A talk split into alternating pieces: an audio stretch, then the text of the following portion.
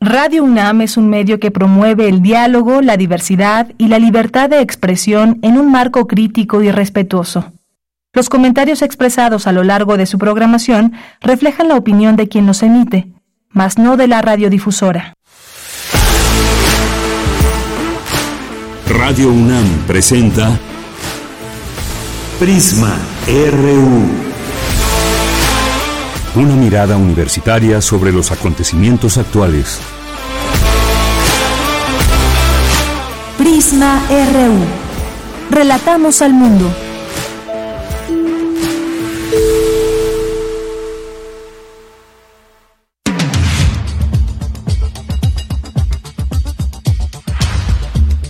Tal? Muy buenas tardes. Muchas gracias por acompañar ya este espacio. Es la una con tres minutos. Hoy lunes 28 de agosto, día en que regresaron miles de estudiantes a las escuelas primarias y secundarias.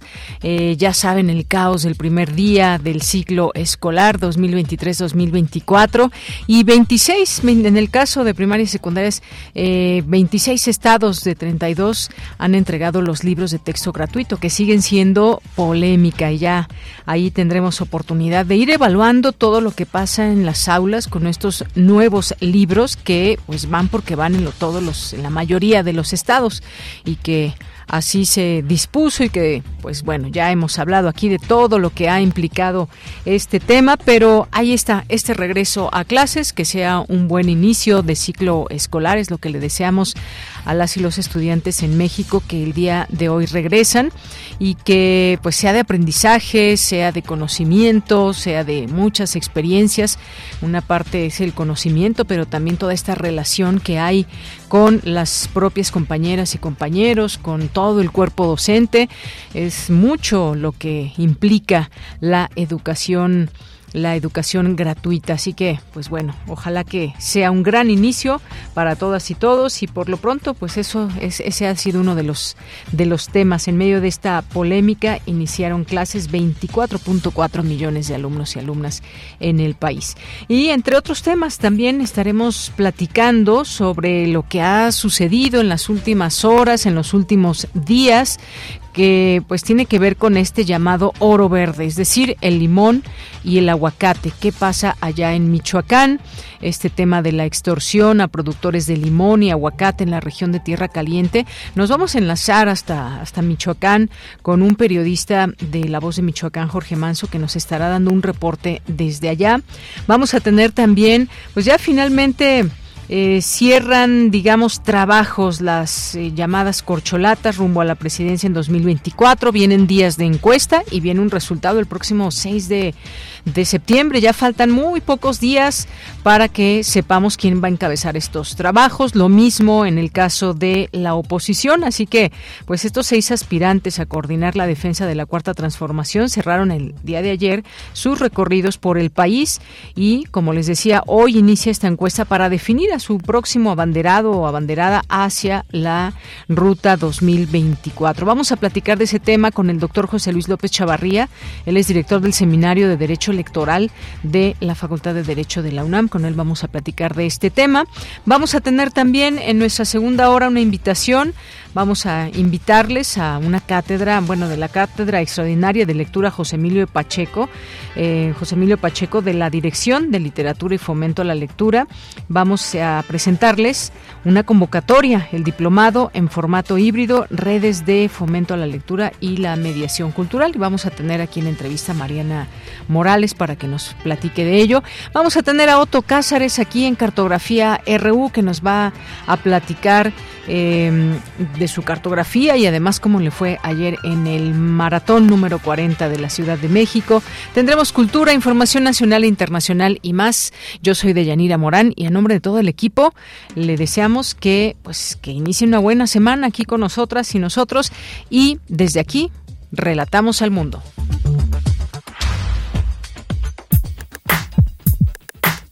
Relatamos al mundo. Relatamos al mundo.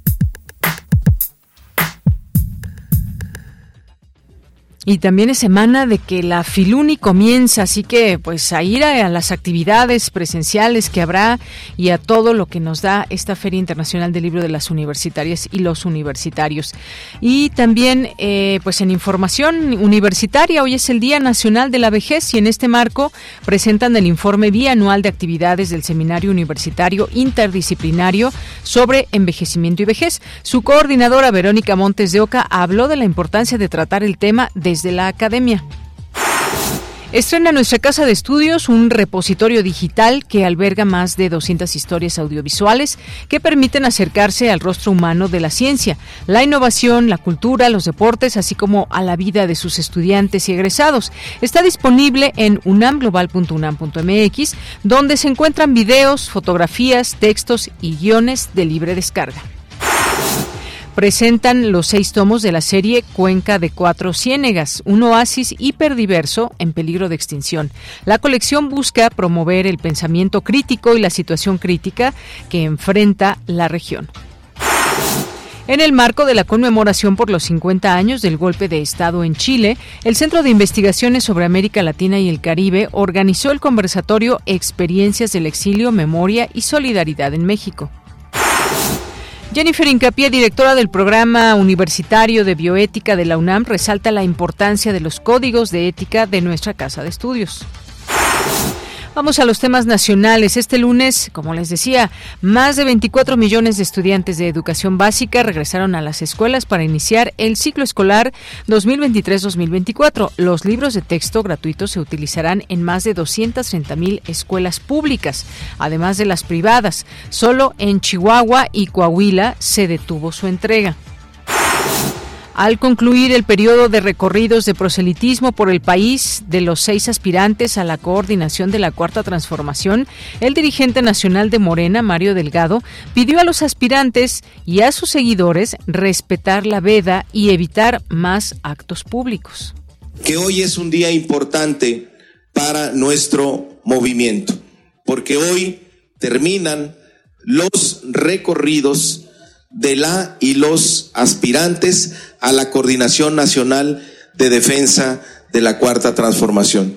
Después de más de 70 días, hoy llegan a su fin estos recorridos, que estamos muy satisfechos con los mismos. Nos dio mucho gusto ver en todo el país, en todos los rincones del territorio nacional, que el entusiasmo por nuestro movimiento estuvo presente que se avivó mucho la esperanza de Morena, se fortaleció la presencia de nuestro partido y eso se lo debemos a eh, los seis aspirantes que están participando. Bien, pues ahí la voz de Mario Delgado, el dirigente nacional de Morena. Y el presidente Andrés Manuel López Obrador afirmó que los actos de violencia cometidos ayer por grupos delictivos en Michoacán son propagandísticos. Escuchemos. Bueno, lo de Michoacán ya se está atendiendo. Fue un acto, pues también, más que nada publicitario, propagandístico. Tomas, quemas de vehículos, dos eh, incendios en Oxos. Ya, básicamente, afortunadamente nada de violencia en cuanto a pérdidas de vidas humanas. Hay algunos detenidos. Intervino la Guardia Nacional, con el apoyo de la Secretaría de la Defensa, las policías estatales. Esto eh, se dio básicamente en tres municipios, en Buenavista, en Apatzingán, creo que Uruapan, y eh, ya se recobró la paz, la tranquilidad. Bien, pues ahí las palabras del presidente en torno a lo que sucede allá en Michoacán. Y en la información internacional, la jueza estadounidense Tania Chotkan, encargada del proceso contra el expresidente Donald Trump por intentar alterar las elecciones de 2020, decidió este lunes que la fecha del juicio sea el 4 de marzo de 2024. Se trata de la víspera del supermartes, un día clave para las elecciones de Estados Unidos. Hoy en la UNAM qué hacer, qué escuchar y a dónde ir. Hoy es lunes de Gaceta UNAM y en su portada nos presenta el tema Filuni 350 actividades y 300 sellos editoriales que se presentan a más de 200 universidades y centros de investigación. La gran feria de la edición universitaria se llevará a cabo del 29 de agosto al 3 de septiembre en el Centro de Exposiciones y Congresos en Ciudad Universitaria. Dicho encuentro editorial contará con diversas actividades como presentaciones de libros, conversatorios, charlas, mesas de diálogo, conferencias y seminarios, así como presentaciones de teatro y música. Consulta los detalles en la Gaceta del lunes 28 de agosto, disponible en el sitio oficial www.gaceta.unam.mx. Te recomendamos la serie radiofónica Voces de la Casa, selección de fragmentos de los programas históricos que resguarda la fonoteca Alejandro Gómez Arias de Radio UNAM. La serie ofrece una muestra de las personalidades que han colaborado en nuestra emisora, cuyas voces constituyen la mayor riqueza de este acervo sonoro de la universidad. Entre otras, este mes de agosto escucharemos las voces de Alejandro Aura, Raúl Flores Canelo, Arturo Márquez y Rosario Castellanos. La serie radiofónica Voces de la Casa se transmite de lunes a domingo a lo largo de la programación de nuestra emisora. Acompaña a Frida Saldívar y las doctoras Ana Cecilia Chapa Romero, Cristina Pérez Agüero y Laura Ramos Langurén en una emisión más de la serie radiofónica Conciencia, Psicología y Sociedad. Hoy lunes 28 de agosto el programa abordará el tema El yoga y la salud mental en las mujeres. La invitada es Patricia Paz de Buen Rodríguez, licenciada y maestra en Psicología Clínica por la Facultad de Psicología de la UNAM, quien hablará sobre cómo histórica y socialmente la gama emocional de las mujeres se ha patologizado y que con el tiempo se han ido definiendo nuevos criterios de salud mental y de modelos de intervención. Entre estos está el yoga. Sintoniza hoy, en punto de las 18 horas, el 96.1 de frecuencia modulada.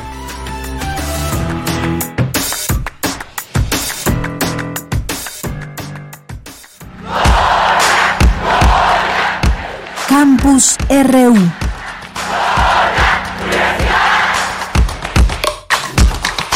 Vamos al campus RU de este día, lunes 28 de agosto. Nos enlazamos con Dulce García. Importante conocer y respetar los códigos de ética de la UNAM. Cuéntanos al respecto, Dulce. Muy buenas tardes. Así es, Deyanira. Muy buenas tardes aquí al auditorio. Deyanira, la universidad es el espacio académico en donde cabemos todas, todos y todes un ejemplo de universalidad, así lo dijo la doctora Jennifer Incapié Sánchez, directora del Programa Universitario de Bioética de la UNAM, durante el conversatorio La relevancia de los códigos éticos universitarios, organizado por la Facultad de Ciencias Políticas y Sociales, y en donde la académica añadió que la diversidad que caracteriza a nuestra universidad hace necesarios estos códigos de ética que establecen los valores y principios de esta comunidad. Vamos a escucharlos todos tenemos espacio de participación. Lo podemos visualizar, tenemos compañeras que utilizan eh, la burka para tomar clases en Facultad de Medicina. Tenemos compañeros que participan en sus clases y hacen su vida universitaria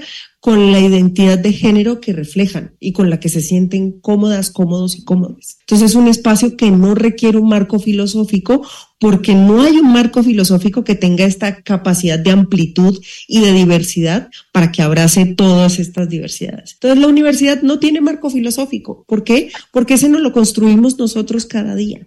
Y bueno, Deyanira, la académica explicó que los códigos de ética abogan por el respeto, pero que no sancionan y dijo que para eso está la legislación universitaria. Escuchemos cuál es la diferencia. Porque el código de ética de la UNAM está redactado en función o con base en lo que dice la legislación universitaria. Entonces, la legislación universitaria, que es este brazo deontológico de la ética universitaria, es el que emite la sanción. Mientras que aquí lo que está proponiendo el código de ética es todos nos debemos respeto en cualquier tipo de manifestación universitaria. Sirve para asegurar que las personas que pertenecen a un círculo profesional o a una comunidad eh, reciban cierto grado de uniformidad, es decir, que se nos identifique a todos como integrantes de la UNAM porque somos personas respetuosas, porque tenemos un alto valor por la igualdad, etcétera, etcétera. Y bueno, Deyanira, la doctora Jennifer Incapié agregó que estos códigos de ética, como el de la universidad, también sirven para asegurar que se puede confiar en los integrantes de una comunidad, como lo es la universitaria, y sirven además como una potente defensa cuando se necesita algún respaldo. Es la información. Bien, pues muchas gracias, Dulce. Gracias a ti, muy buenas tardes.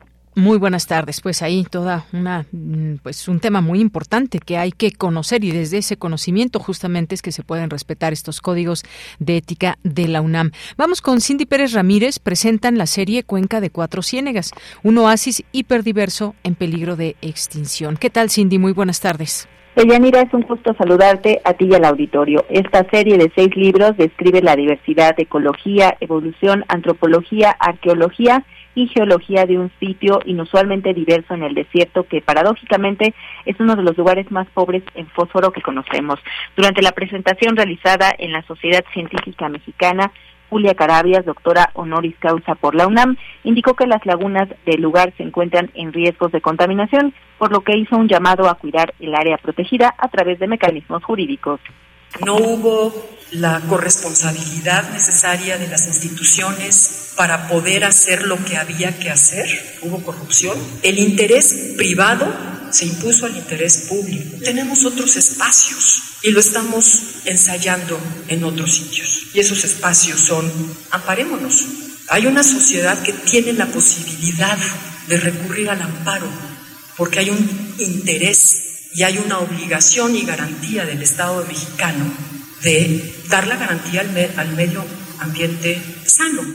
El objetivo de cada libro es promover el pensamiento crítico y no solo explorar la historia natural, ecología, evolución y conservación del oasis, sino también considerar diversos escenarios para desentrañar el misterio de por qué este sitio es el único de su tipo en el planeta, cómo evolucionó y cómo ha sobrevivido durante tanto tiempo. Es José Sarucán, ex rector de la UNAM y fundador del Instituto de Ecología de esta casa de estudios. Es un problema de toda la humanidad y como tal tenemos que atacarlo como tal, como, como un problema integrado.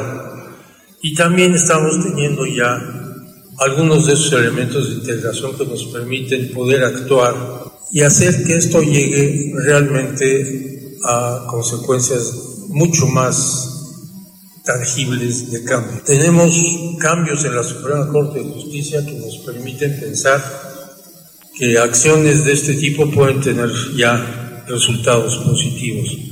De Yanira, desde hace cinco décadas los humedales de la cuenca de Cuatro Ciénegas se encuentran en peligro de desaparecer y con ellos toda la biodiversidad que albergan.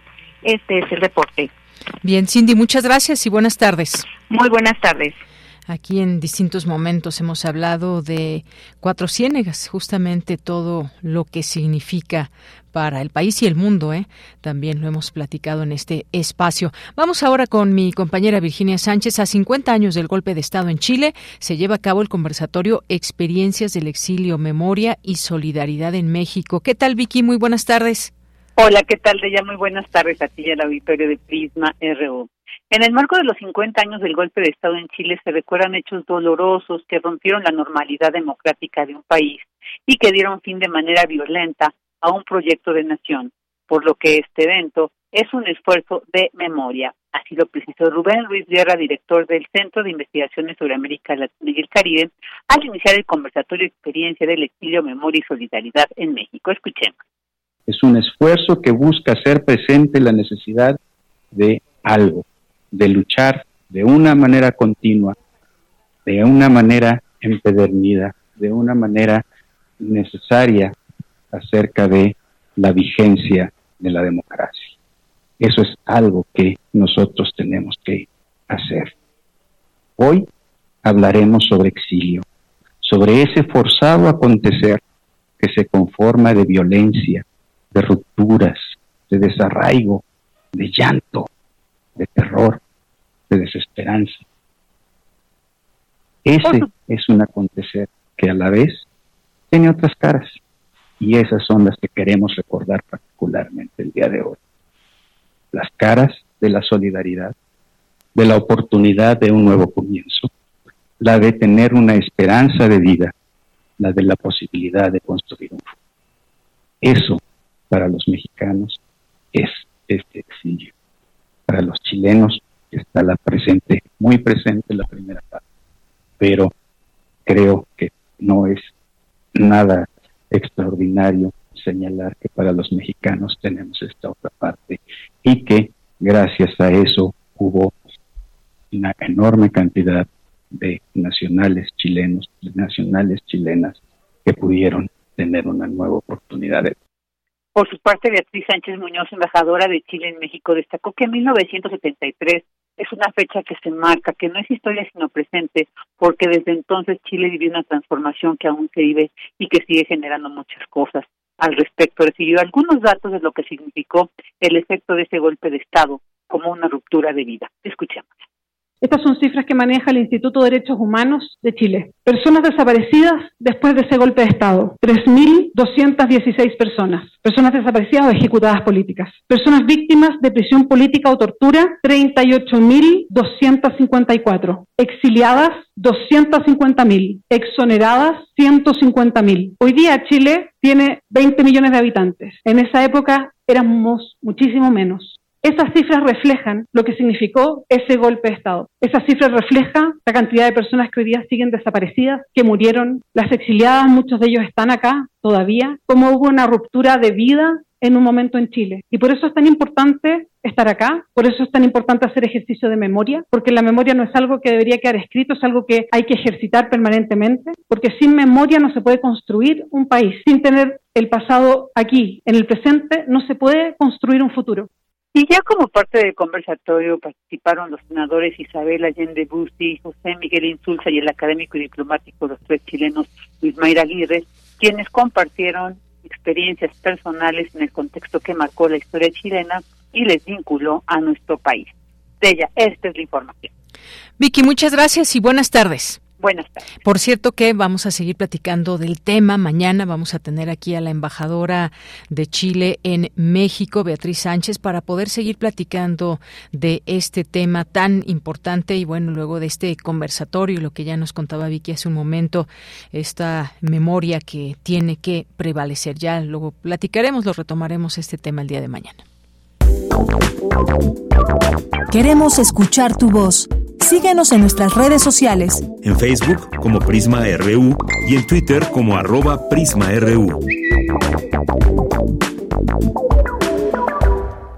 Una de la tarde con 24 minutos. Al inicio dábamos cuenta de lo que está sucediendo allá en Michoacán y qué es lo que está sucediendo. Hay una disputa por el control, el territorio de Michoacán eh, para extorsionar a productores eh, de limón, de aguacate en esta región de Tierra Caliente o qué es lo que realmente está sucediendo, qué podemos saber y desde allá, eh, pues bueno, hay grupos, como sabemos, criminales en esta zona de Tierra Caliente que pues lleva muchos años también esta parte de Michoacán con eh, como su nombre incluso lo indica, pues muy calientes las cosas. En algún momento eh, se disputa un control, hay acoso del crimen organizado para el cobro de piso. En algunos momentos se ha sabido por la producción y el transporte y que incluso pues se refleja en los precios de estos productos, estos oros verdes como se les llama al limón y al aguacate. El limón que se vende hasta en cuánto, 60 pesos, el aguacate hasta 90 pesos. ¿Qué, qué hay de trasfondo en todo esto? Vamos a hacer contacto hasta allá, a Michoacán, con Jorge Manso, quien es periodista de La Voz de Michoacán. ¿Qué tal, Jorge? Gracias por aceptar esta llamada en esta colaboración especial con Radio UNAM, el programa Prisma RU. Buenas tardes. ¿Qué tal? Muy buenas tardes, con el gusto de saludarte a ti y al auditorio que nos está siguiendo en este momento. Eh, pues en efecto, la situación en Michoacán eh, es compleja, en la tierra caliente principalmente, después de que productores de limón, que es la principal actividad económica de esta región, incluso que es una de las que produce la mayor cantidad del cítrico que se consume en el país. Eh, estoy hablando del 70% del limón que se consume en cualquier estado del país es producido en esta región. Los productores han, han denunciado que son víctimas de extorsión, pero la situación no solamente es que un grupo delictivo esté imponiendo eh, pues una tarifa, un cobro de piso, que hasta el peso va por kilogramo, eh, sino también el problema es más allá. Hay una disputa entre grupos delincuenciales que buscan el control de la plaza. El grupo que tiene en este momento la, eh, el control, por decirlo así, eh, está imponiendo esta cuota. Sin embargo, por otra parte, hay el grupo que está en las eh, colindancias que está pidiendo a los productores que no paguen esta cuota y que si lo hacen, pues van a ser pues van a impedir la producción. ¿Qué es lo que está pasando? El grupo que tiene el control está pidiendo que sí se produzca porque evidentemente esto permitiría tener ingresos. El otro grupo está pidiendo que no lo hagan y es por eso que se han registrado algunos hechos ya donde se han quemado algunos vehículos de productores de limón. Eh, es histórico eh, este eh, pleito por la plaza de la Tierra Caliente, no es reciente, viene desde hace muchos años, recordemos el surgimiento de los grupos de autodefensa en 2014, que justamente surge por, entre otras cosas, el cobro de piso, el secuestro y otros delitos más que estaban disparándose y que mantenían prácticamente asolada a la región.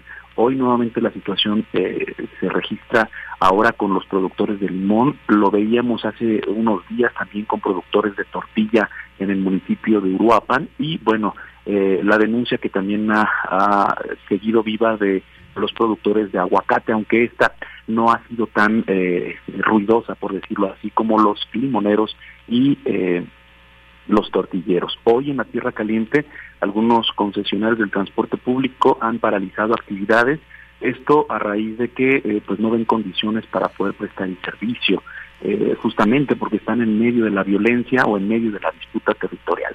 El gobierno de Michoacán eh, pues tiene despliegue importante en la región, hay incluso bases de operaciones interinstitucionales en donde participa la Guardia Nacional, el Ejército Mexicano y las fuerzas locales a fin de eh, poder replegar o combatir a los grupos delincuenciales. Sin embargo, evidentemente es una disputa entre estos, en donde eh, pues eh, los prestadores de servicio quedan en medio. Ayer se registraron hechos de algunos vehículos incendiados, tiendas de conveniencia. Ya escuchábamos lo que decía el presidente de la República, que es un hecho propagandístico donde pues los grupos delincuenciales buscan mandar un mensaje de inestabilidad.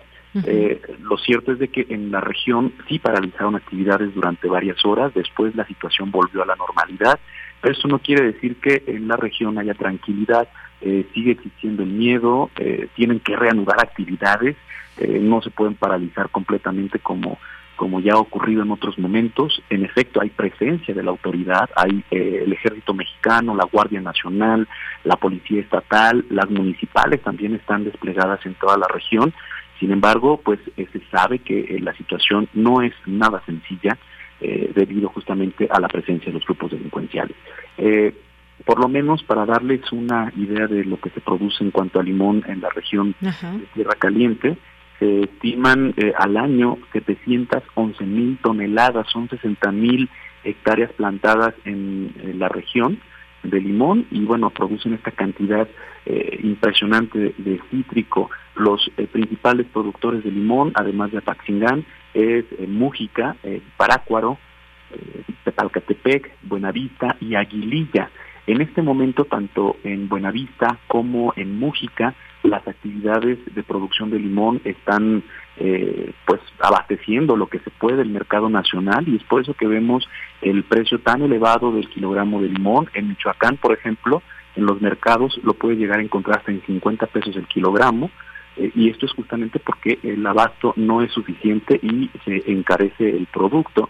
Eh, la principal zona productora es Apaxingán y bueno, Buenavista, aunque tienen alguna actividad eh, realizando, eh, no abastece el mercado nacional. Entonces, este es el panorama más o menos como, como está hasta ahora en Michoacán y eh, pues los productores de limón eh, no, no, no todos hablan, no todos quieren compartir su testimonio, eh, por miedo justamente a que queden eh, justamente en medio de esta guerra entre los dos grupos delincuenciales. Así es. Es entonces, Jorge, un, una disputa de cárteles en ese territorio. En efecto, es una disputa entre grupos delincuenciales. Recordemos que si nos vamos un poco hacia atrás, hace 10 años, el grupo delincuencial que tenía la hegemonía eran los Caballeros Templarios, un grupo que eh, pues eh, amplió que todavía existen no eh, existe pero ya no con la hegemonía. La hegemonía la tenía no solo en la región sino en varios municipios de Michoacán tenían la presencia. Sin embargo cuando entran los grupos de autodefensa eh, y desarticulan las cabezas principales de este cártel se crean otros más y ahorita la cifra de, grupos gavillas células rebasa los 10 en algún momento eh, se llamaron cárteles unidos y había eh, un cártel en una región, otro eh, cercana, incluso entre en frontera y frontera, pero ahora hay una nueva recomposición, un nuevo reacomodo entre grupos delincuenciales.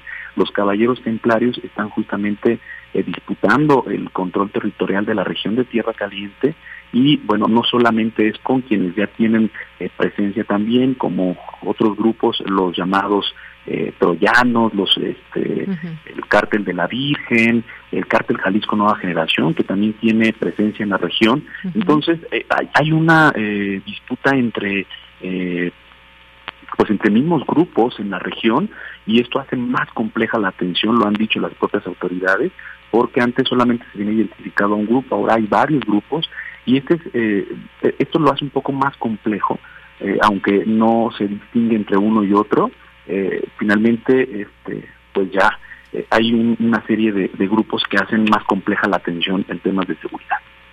Bien, pues vaya que es un tema de atención, sobre todo cuando tiene que ver eh, esta cantidad que nos habla de mucho, 711 mil toneladas, nos decías, y estos lugares, Apatzingán, Mújica, Aguililla, Buenavista, que son eh, productores de estos, eh, pues del aguacate, del limón, que tanto, hay que decirlo, que tanto se consume a nivel nacional y las implicaciones que tiene cuando el crimen organizado impera en esta zona y no permite que las cosas eh, digamos, eh, sigan su curso cuando hay esta parte de la producción y que cómo se, cómo se llega a todo el país y que tenga esta situación. Se hablaba, se hablaba también muy claramente de toda esta extorsión hacia estos productores que, como dices, pues no quieren, no quieren hablar mucho de esta, de esta situación por obvias razones, por miedo y demás, pero hay también este tema de la extorsión que tanto se ha eh, extendido eh, Jorge. Sí, en efecto, este, la causa que deriva en la parálisis de la actividad comercial es justamente la extorsión que han denunciado los propios productores. Eh, por fortuna en Michoacán este delito se persigue por oficio, es decir, una vez que se da a conocer esta situación ya el gobierno del estado ha interpuesto eh, denuncias para poder investigar y perseguir este delito. lo mismo ocurrió hace unas semanas en Uruapan, donde tortilleros también denunciaron que eran víctimas de grupos delincuenciales que estaban imponiendo eh, pues una cuota por eh, dejar operar y el gobierno también intervino y la situación se ha restablecido en esta región.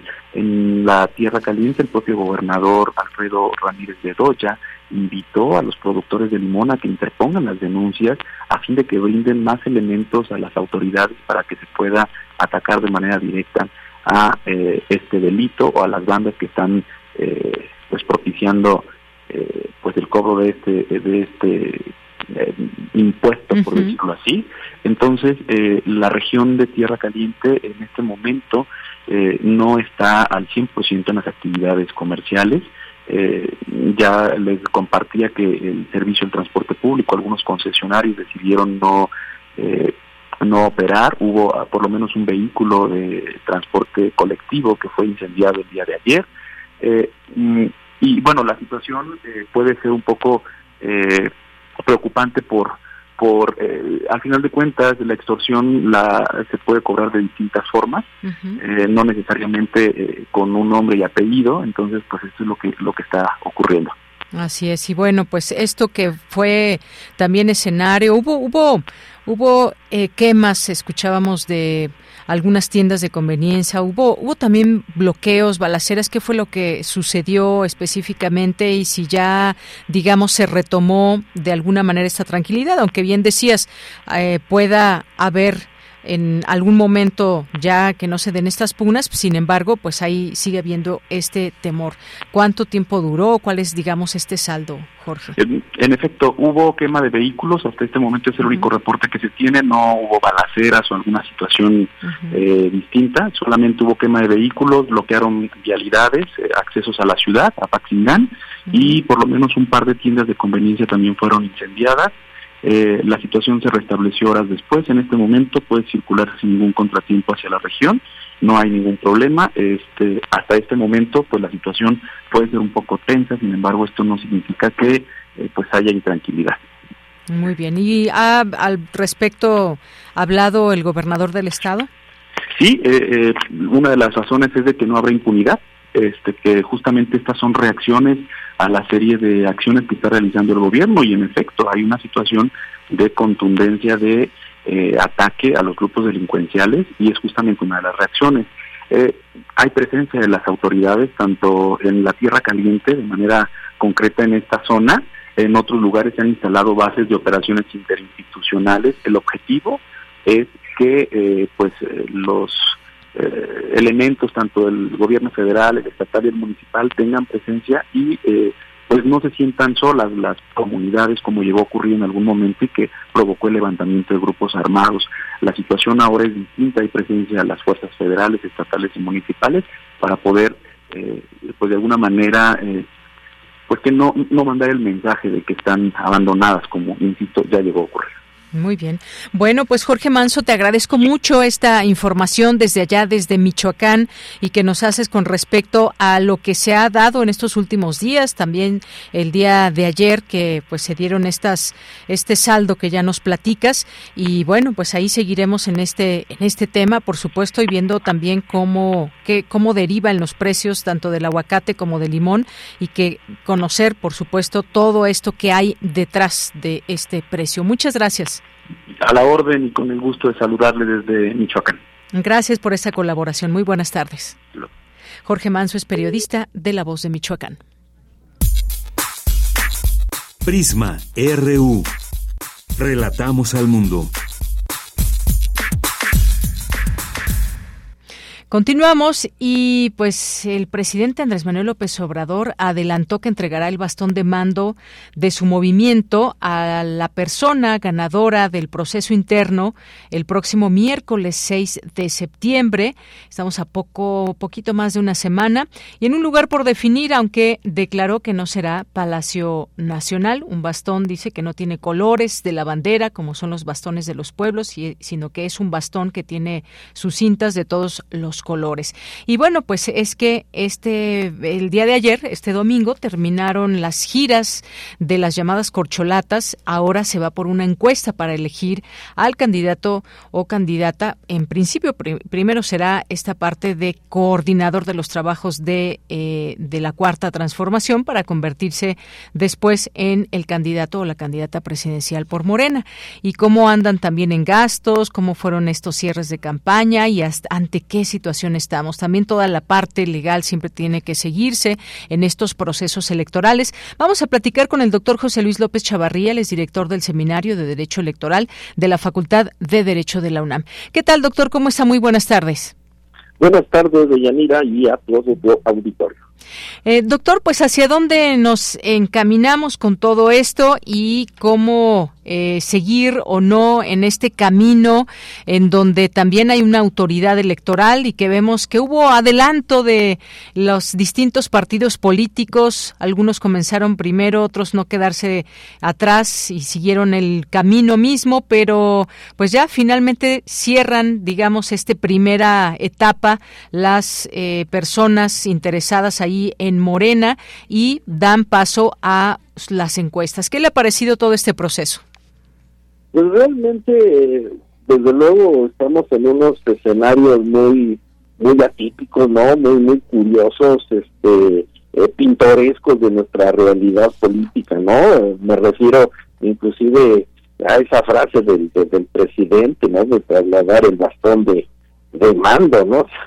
Una situación que desde luego ninguna parte del texto constitucional ni, ni legal este que habla al respecto, sino que es toda una connotación de, de simbolismo, ¿no? En, una fase eh, electoral que pues obviamente no está ni, contemplado dentro de, la normativa. ¿No? ¿A qué se refiere esa situación de bastón de mando, entregar eh, por parte del poder público, de un poder constitucional, como lo, lo es el titular del Ejecutivo Federal, del presidente, de, de todos los mexicanos, a, a, una particular, a un particular de su partido que finalmente eh, triunfe eh, dentro de este proceso de encuestas a las que has hecho referencia y para, para coordinar la, la, la, defensa de, de la ideología de, la cuarta transformación, pues suena un tanto este, curioso qué significaría eh, abdicar de las responsabilidades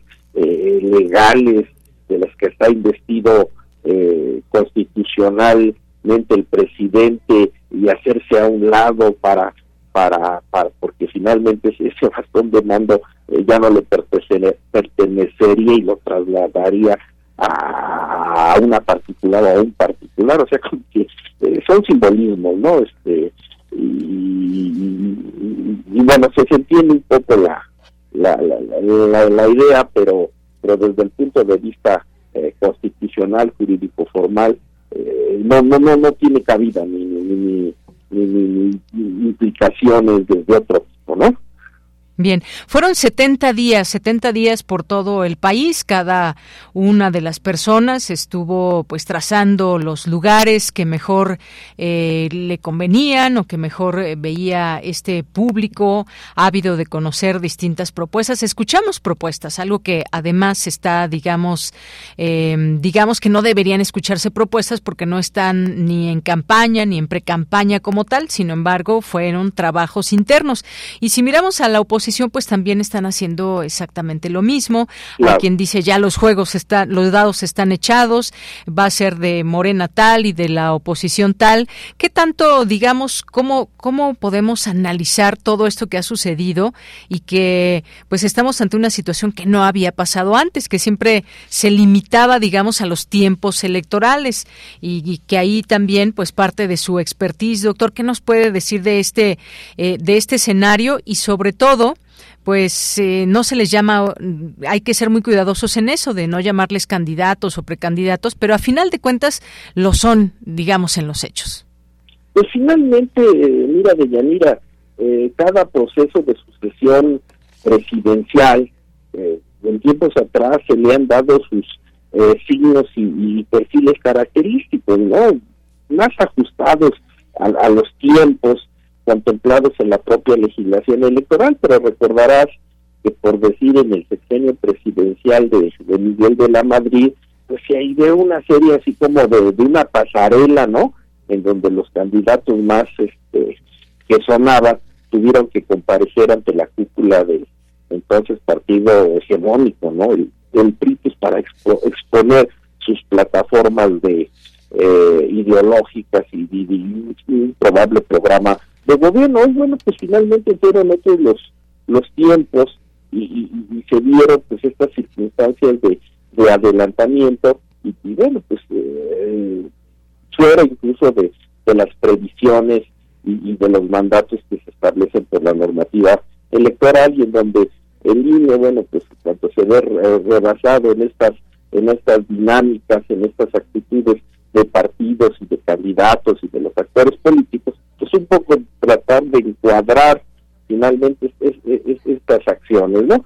Eh, se dieron pues finalmente el día de hechos esta situación que ya que ya conocemos y pues nos encontramos finalmente en que en estos días eh, en donde las encuestadoras pues van a realizar su, su trabajo y también los eh, interesados que se han registrado para para poder acudir a los centros de votación, expresar sus, preferencias, pues finalmente tenemos la situación de que ya son, eh, pues en realidad la contienda tanto en, por los candidatos eh, de oficialistas como del, del frente opositor, pues ya nada más estamos hablando propiamente como como se reflejan las encuestas de, de, una contienda pero entre dos candidatos no eh, vemos que eh, personajes eh, como Manuel Velasco, Fernández Noroña, Ricardo Monreal, al menos lo que reflejan eh, los números, como que ya quedaron muy muy rezagados y vemos en el hueso, ¿verdad? De las encuestas, este, que por decir Sheinbaum y, y, y Marcelo Ebras pues, consolidan al parecer las las preferencias de, de sus simpatizantes, de sus militantes, y por el otro lado, pues nos encontramos a Xochitl Galvez y, y, Beatriz Paredes, pues que finalmente serán los que este eh, definan, ¿no? Eh, quién va a abanderar este estas eh, respectivas eh, coaliciones, ¿no? Claro. de, todo esto se, se, se resume y se define en una contienda, pero entre, entre dos candidaturas, ¿no? Ahora bien, doctor, ¿las encuestas realmente representan ese sentir de la población? Digo, sabemos que hay distintas casas encuestadoras, algunas que gozan de gran reputación, otras no tanto, y a partir de hoy ya comienza, pues ahí la Comisión de Encuestas de Morena, junto con cuatro empresas, eh, para elegir el mejor posicionado, posicionada. Y estos ejercicios van em, empiezan hoy hasta el 3 de septiembre. Se estima que sean 12.500 cuestionarios, eso es importante. ¿Cuántos? 12.500. Y del 4 al 6 se procesarán los resultados para que se den a conocer precisamente el 6 de septiembre. ¿Qué le parece? ¿Realmente es representativo esto? Bueno, pues finalmente, trabajado así en, en, términos matemáticos, pues si en una encuesta, pues finalmente se tiene que hacer en un universo muy, muy limitado. Si los contendientes decidieron aceptar este tipo pues de de, de, estructuras y de, reglas, pues no, no, no quedaría más que, que, que, aceptarlo. Siempre finalmente va a estar sujeto al, al, al, al, cuestionamiento, al, debate, que sería finalmente el siguiente paso que se, que, que, que se avecina o que, que se avisora. ¿Qué va a pasar precisamente cuando alguno de los contendientes, pues finalmente este, tendrá alguien que ser derrotado y alguien que que se alce con el triunfo, ¿no? que es, es, la otra gran este, incógnita, es decir, habrá sentimiento de, de, unidad y alejar ese eh, situación de rompimiento o, o, qué es, lo que va a pasar precisamente una vez que se dé a conocer los resultados del Claro, eso será interesante, sí, doctor, porque además el presidente dice que bueno, que tienen que ser pacientes, que a él le costó tres ocasiones para poder llegar a la presidencia de la República. Así es. Y otro elemento sería que como están actualmente las cosas, hay un partido político, ¿no? Nos estamos referenciando al movimiento ciudadano, ¿no? Que está eh, fluctuante por ahí. está todavía en una situación como de indefinición, de incertidumbre, y también finalmente el, porcentaje eh, de, de, votación que pudiera generar pueda ser determinante en un momento dado para para el triunfo o la derrota de los comicios presidenciales del, del próximo año. También sería una situación pues como de, de, interés eh, por seguir, ¿no? Y, desde luego, bueno, pues finalmente eh, las propias autoridades electorales, me refiero al INE, ya al agotarse esta etapa, estemos de acuerdo o no con las denominaciones que eh, pues se tiene que hacer un corte de caja, una, una suerte de, de balance y, ver finalmente qué, qué, arrojan estos resultados ¿no? de, auditorías y de vigilancia en gastos de las distintas organizaciones partidistas que, que, realizaron a lo largo precisamente de estas de estas semanas. Falta que, que, las autoridades nos, nos, nos den un, informe y hagan su propia valorativa de la expresión pues, eh, democrática que quiere de, de, lo que que acabamos de presenciar. Claro, y todo el tema del dinero, también toda esta fiscalización, porque todas o todos dicen yo eh, me gasté muy poco dinero, en fin, pero siempre tiene que haber esa claridad y esa transparencia para que realmente podamos saber cuánto se gastó cada uno, porque a final de cuentas, pues es del erario público todo esto. Así que vamos a ver qué cambia. Se acerca el 6 de septiembre, en el caso de Morena, vamos a ver quién resulta ganador o ganadora en estas encuestas, doctor. Por lo ah. pronto, sí, dígame. Sí, y sobre todo pues, eh, precisar que la situación, bueno, es, un espejo y es una situación eh, actual, me refiero que estamos en agosto del 2023, todavía faltan 10 meses, ¿no? Para finalmente en junio del 2024 que se desarrollen los comicios de adeveras. Entonces, bueno, pues eso es una fotografía actual de lo que está sucediendo en estos momentos. Todavía esta situación puede cambiar, ¿no? Entonces, este, no perdamos este, de vista esta dinámica del proceso electoral y vamos a seguirlo eh, paso con paso, pues eh, cómo se va dando eh, la, la, evolución o las transformaciones en, un futuro de, estos resultados tan, inesperados. Así es, pues muchas gracias doctor por haber estado aquí en Prisma RU de Radio UNAM. Eh, el agradecido yo soy Deyanira. Muy buenas tardes a todos. Muy buenas tardes. Muchas gracias al doctor José Luis López Chavarría, director del Seminario de Derecho Electoral de la Facultad de Derecho de la UNAM. Y es que, pues, cerraron ayer campañas. Bueno, estas actividades, estos recorridos, perdón, más bien dicho. En el caso de Marcelo Ebrard, cerró sus recorridos en la Arena Ciudad de México ante un auditorio lleno. El ex canciller señaló que hoy arrancaba una nueva etapa del proceso y convocó a sus simpatizantes a participar en la encuesta que realizó será Morena a partir de este, de este lunes.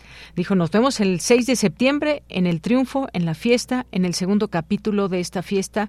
Que viva México, vamos a ganar, es lo que dijo. Mientras, Claudia Sheinbaum cerró su gira en Jalapa, Veracruz, donde dio por hecho que ganará la encuesta que la llevará a ser la coordinadora de los comités de defensa de la cuarta transformación eh, de la cuarta transformación de Morena para después convertirse en candidata presidencial. Dijo, vamos a regresar como coordinadora nacional de esta defensa, es lo que dijo la ex jefa de gobierno de la Ciudad de México. En tanto, Ricardo Monreal realizó el cierre de sus giras de forma virtual, en donde dijo que la campaña interna fue inequitativa, pero enfatizó que dará una sorpresa y estamos muy tranquilos, dijo, para lo que viene. Esta campaña interna, dejó en claro, fue desigual, desde ahí su punto de vista. El exsecretario de Gobernación, Adán Augusto, finalizó sus recorridos en el Monumento a la Revolución, en la Ciudad de México, donde pidió a sus compañeros de la contienda interna de Morena a mantener la unidad. Manuel Velasco del Partido Verde terminó sus recorridos en la Expo Santa Fe, en donde pidió aprender de los resultados electorales en Coahuila, pues en esa elección Morena no fue en alianza ni el PT ni en Partido Verde, lo que provocó que los partidos de oposición ganaran la gubernatura.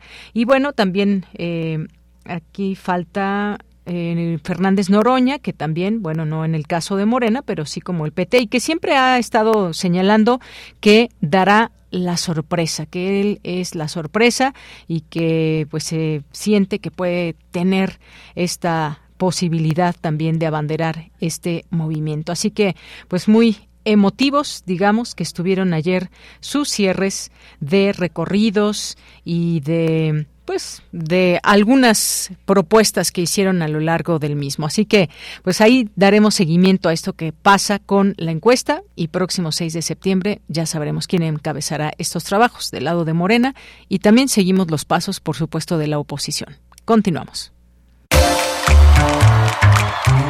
Sala Julián Carrillo presenta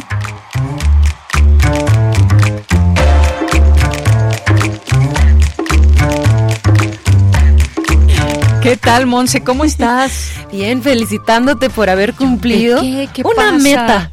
Todos los que corren por un sueño y llegan a la meta, de verdad es que todos tenemos algo que aprenderles. Así que felicidades. Muchas gracias. Fíjate que yo no llegué a la meta. Mitad de maratón. Tu meta es ser mejor que ayer que la de Yanira de ayer. Yo creo que hoy no se te has de haber despertado así con una sensación de voy a hacer radio y cumplí un poco, ¿no? Claro, y de satisfacción, sí, efectivamente es un camino, un camino largo para el que uno se prepara, como en la vida, ¿no? Así un maratón, como en la vida. Como en la vida. Bajos, subidas y bajadas pero muchas cosas más. Ahora que dices lo de maratón, digo, ojalá que la gente, nuestro radio escucha, se animaran a, así como que a llenar su agenda y a cumplir la meta, así como maratón cultural de visitarnos todos los días de la semana, porque aquí bien saben que esta sección es para darles los flechazos culturales, toda la programación que tenemos aquí en radio. Y si no alcanzan a tomar nota, sepan que todo está en el Facebook Sala Julián Carrillo, en la página web de Radio Universidad y también ahora en ex o ex Twitter. Les voy a poner ahí las imágenes con toda la cartelera de los eventos esta semana para que nos puedan visitar hoy en la sala Julián Carrillo de Radio Universidad, Adolfo Prieto número 133 a las 8. Tenemos la obra Breves Historias de lo Inexplicable, que ya es su última función, así que no se la pierdan, es entrada libre. Mañana igual última función del espectáculo de danza contemporánea Huella, que les espera a las 8 de la noche. El miércoles tenemos una función función espectacular y lo digo así porque es una de, de las películas más entrañables de la animación, es El Planeta Fantástico de René Laloux. Si ustedes han a lo mejor visto esta eh, película, tiene una trama donde los humanos somos literal como peor que las mascotas de una especie extraterrestre y a través de la animación pues de unos seres alienígenas azules nos cuestionamos qué es la humanidad, el para qué estamos aquí, cuál es nuestro, nuestro, nuestro origen como especie. Entonces vengan por favor a conversar en el Cineclub Radio Cinema celebrando 400 millones de fotogramas a cargo de Carlos Narro. Ahí estará para conducir la charla del Cineclub. Esto es a las 6 el miércoles y el jueves tenemos función de El, Planeta Salvaje, ¿no? El Planeta Salvaje, sí. El Planeta Salvaje, Le Planeta Sauvage, oh, en mi francés. Sí, muy bien. un clásico, un clásico así. En cualquier eh, puestito de películas de arte ustedes la pueden encontrar, pero vengan aquí a disfrutarla en pantalla grande. Y justo, pues también si quieren disfrutar de un espectáculo teatral y tarotístico, por favor vengan el jueves a la última función del Fuego que Ilumina, porque esta obra de Sergio Rued es para conmoverte, para participar como público, para enterarte de la vida de los demás. Si tienen preguntas que le quieran hacer tanto al personaje de Lamel, que es encarnado por Sergio Red en esta obra, vengan con inquietudes de todo tipo y aquí a lo mejor si no hay respuesta, pues hay resolución porque es teatro y así con esta bandera del teatro experimental nos acercamos a la última función de El Fuego que ilumina del gran maestro e iniciado Sergio Red. Así que les esperamos los jueves a las 8. Y el viernes, que ya empieza septiembre, ya que nada más nos falta un pozolito, un pan de muerto, un Santa Claus y ya se fue el año. Pero bueno, entonces empezamos. Los arbolitos de Navidad en las tiendas. Ay, yo, yo, yo, yo, yo, yo soy detractora de todo esto de la parafernalia de la Navidad, pero después hablamos en, en otra. O de adelantar tanto las fechas, ¿no? Sí, yo, yo estoy ya en el, en el Halloween, pero. ¿Es no que Día de Muertos? Pues este. En, en, todo, en lo que sea, en el Día de la Vida todos los días, pero, pero ya sí, yo, yo soy bruja, entonces pues siempre estoy ahí en esta rueda.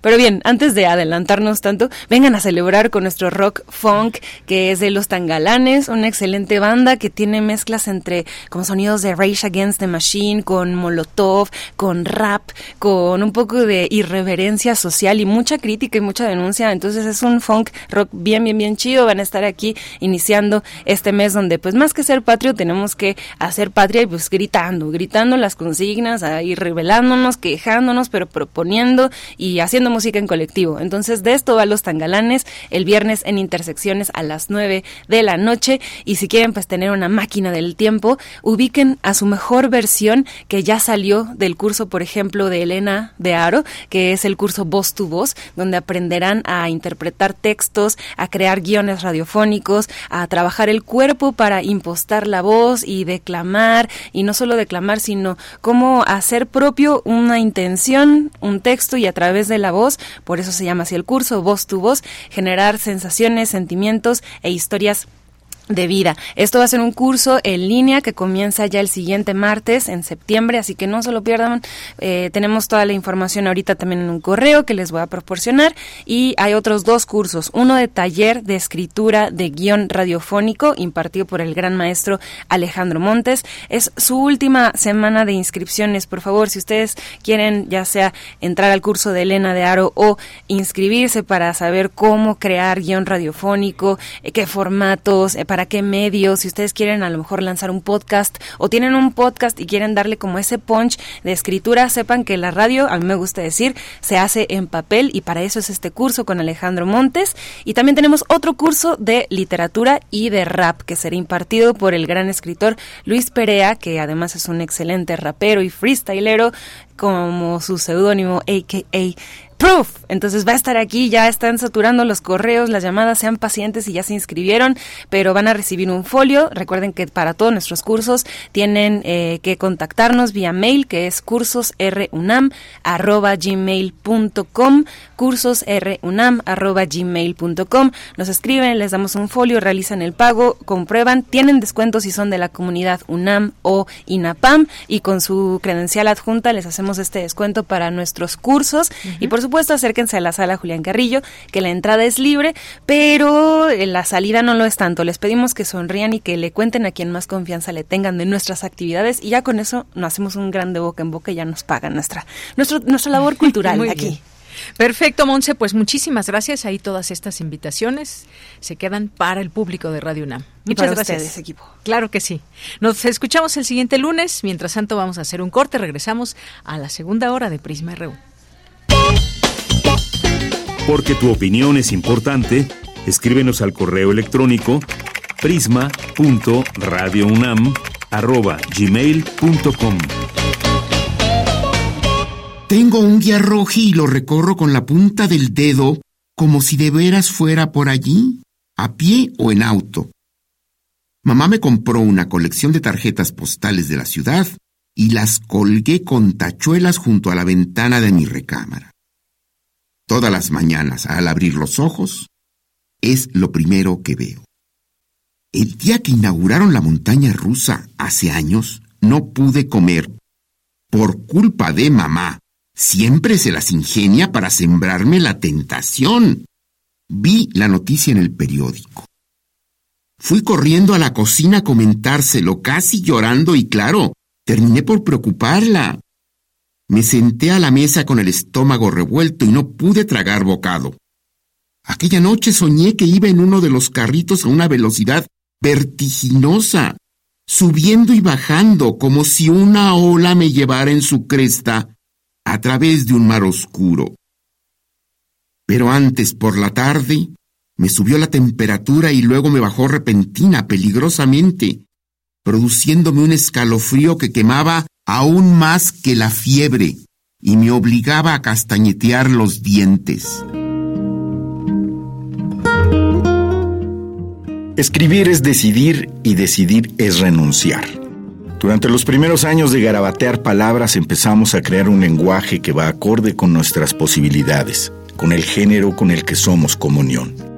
Así, generalmente no basta con decir es escritor, sino hay que aclarar si era ensayista, narrador, periodista o dramaturgo. Ignacio Solares era escritor.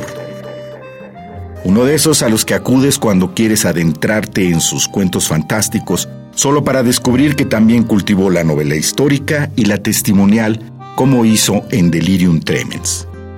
Uno de esos escritores cuyo nombre reconoces en las páginas de revistas y periódicos, acompañando a Vicente Leñero en la revista de revistas a Octavio Paz en plural, a Julio Scherer en el diorama de la cultura de Excelsior. Era un escritor al que le podías ver lo escritor en los sacos con los que entraba a dar clases en la Facultad de Filosofía y Letras o en las sonrisas en sus cátedras en la Facultad de Ciencias Políticas y Sociales. Uno de aquellos escritores que imaginabas, y con precisión, que había ganado el premio Javier Villaurrutia, el Mazatlán de Literatura, el Nacional de Ciencias y Artes, que estaba en el Sistema Nacional de Creadores de Arte.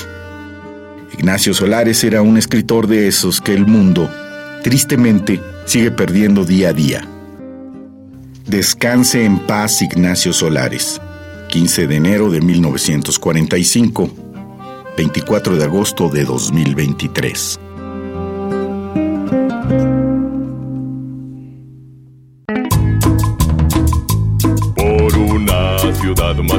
Por una ciudad mejor. El respeto a nuestro voto. Se construye con amor. En tu pueblo, barrio, colonia, alcaldía, siempre hay un árbitro en quien confiar. Por una capital con justicia electoral. Por una capital con justicia electoral. Tribunal Electoral de la Ciudad de México, garantizando justicia en tu elección. Habla Andrés Manuel López Obrador. Está creciendo la economía, estamos generando muchos empleos porque se echó a andar la industria de la construcción y además aumentó al doble la inversión pública. En 2018, 500 mil millones de pesos. Este año, un billón para construir trenes, puertos, aeropuertos, carreteras, presas, 100 mil hectáreas de riego por el bien de todos, primero los pobres. Quinto informe, Gobierno de México. Prisma RU.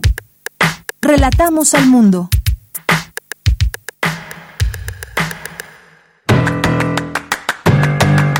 Mañana en la UNAM, ¿qué hacer? ¿Qué escuchar? ¿Y a dónde ir?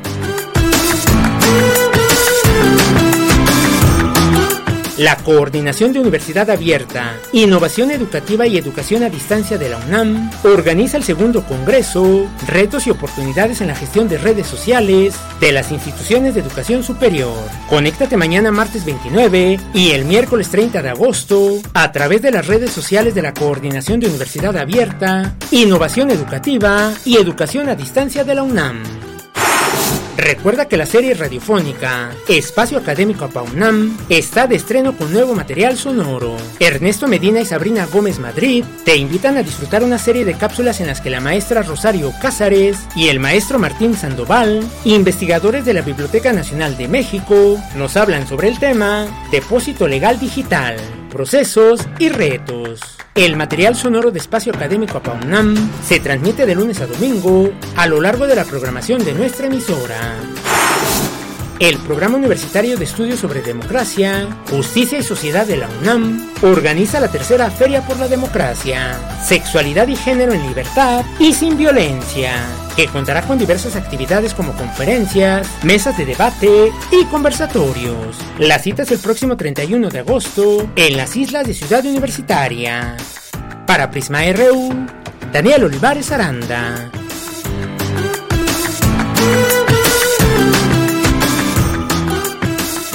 Te invitamos a la tercera Feria por la Democracia, organizada por el Programa Universitario de Estudios sobre Democracia, Justicia y Sociedad de la UNAM. El tema de esta gran edición es Sexualidad y Género en Libertad y sin Violencia. Ven a disfrutar de la música y shows en vivo, a participar en los talleres y charlas que tendremos, en un ambiente festivo construido junto a académicas y académicos, activistas, más de 20 asociaciones civiles, instituciones gubernamentales y áreas especializadas de la UNAM. Te esperamos el próximo jueves 31 de agosto, a partir de las 11 de la mañana, en las islas de Ciudad Universitaria. Para más información consulta el sitio www.puets.unam.mx y síguenos en arroba puetsunam. Ven y vive la democracia. Bien, ahí está invitación que nos deja el pues. Por cierto, hoy 28 de agosto es el Día Nacional del Adulto Mayor.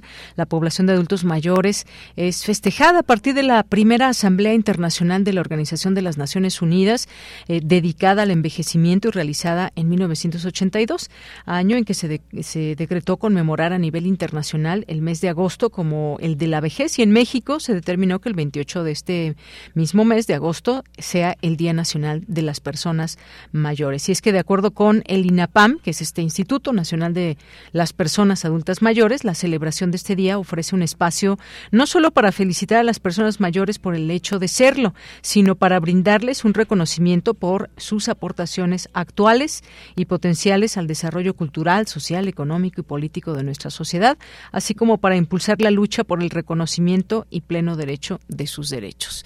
Pues eh, pleno ejercicio de sus derechos. Bien, pues sin duda alguna, todo un tema también este de las personas adultas mayores y cómo se desarrollan en esta etapa de su vida y todas las necesidades que se tienen también en este sentido. Siempre tenemos alguna algún adulto mayor eh, cercano y pues siempre vamos a decirlo así, apapacharle. Bien, pues muchas gracias a quienes nos están escribiendo en Twitter, o sea, X, o más bien X, lo que era antes Twitter, y Facebook en arroba prisma RU, ahí nos encuentran, y ahí nos pueden hacer llegar sus comentarios como este que nos hace Jorge Morán Guzmán, que nos dice participemos activamente en la elección de coordinador de la defensa de la 4T. El futuro de nuestra sociedad está en juego. La política es asunto de todos, no privilegio de unos cuantos. Aunque, aunque Jorge, pues bueno, vamos a ver, yo por eso preguntaba qué tan importantes son estas encuestas y si son representativas. Y bueno, pues justamente en todos estos términos matemáticos y demás, pues se da esta posibilidad y máxime cuando pues estuvieron de acuerdo en que de esta manera se eligiera a quien coordinara estos trabajos en el caso de la cuarta transformación. Gracias, Jorge. Eh, gracias a Vero RN. Jorge también nos dice, Dice, en Radio Educación, don Francisco Huerta, hace 43 años, presentó las experiencias de los campesinos de Aguililla, que ya denunciaban el inicio de la extorsión en Michoacán. ¿Y qué ha sucedido?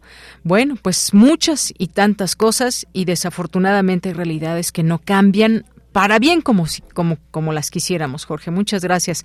Y fíjese qué memoria. Sí, efectivamente, Francisco Huerta, Paco Huerta, ¿no? Conocido así, que daba voz a su público Radio Escucha. Eh, gracias, Jorge. Eh, también Jorge Fra nos escribe por aquí, mucha suerte a todos los coordinadores de la 4T y quien quede que siga construyendo la cuarta transformación por el bien de la nación y del pueblo mismo, nos dice por aquí Jorge Fra. ¿Quién más nos escribe? El mismo nos dice, llegará el momento en que el gobierno de la 4T acabará con los narcos y en especial con los narcogobiernos. Eh, por eso es necesario la reforma judicial que propone el presidente López Obrador, quienes amparan y dejan libre a mafiosos como ellos. Bueno, todo un tema esto. ¿Se acabará algún día? ¿Cómo sucederá? ¿Qué acciones tendrían que pasar para que pasemos a, para que tengamos una situación distinta a la que tenemos ahora, que ha tenido sus altibajos en distintos gobiernos, pero al final ahí permanece este problema, prevalece. Gracias. Jorge nos dice la relevancia de los códigos éticos universitarios es que se cumplan cabalmente.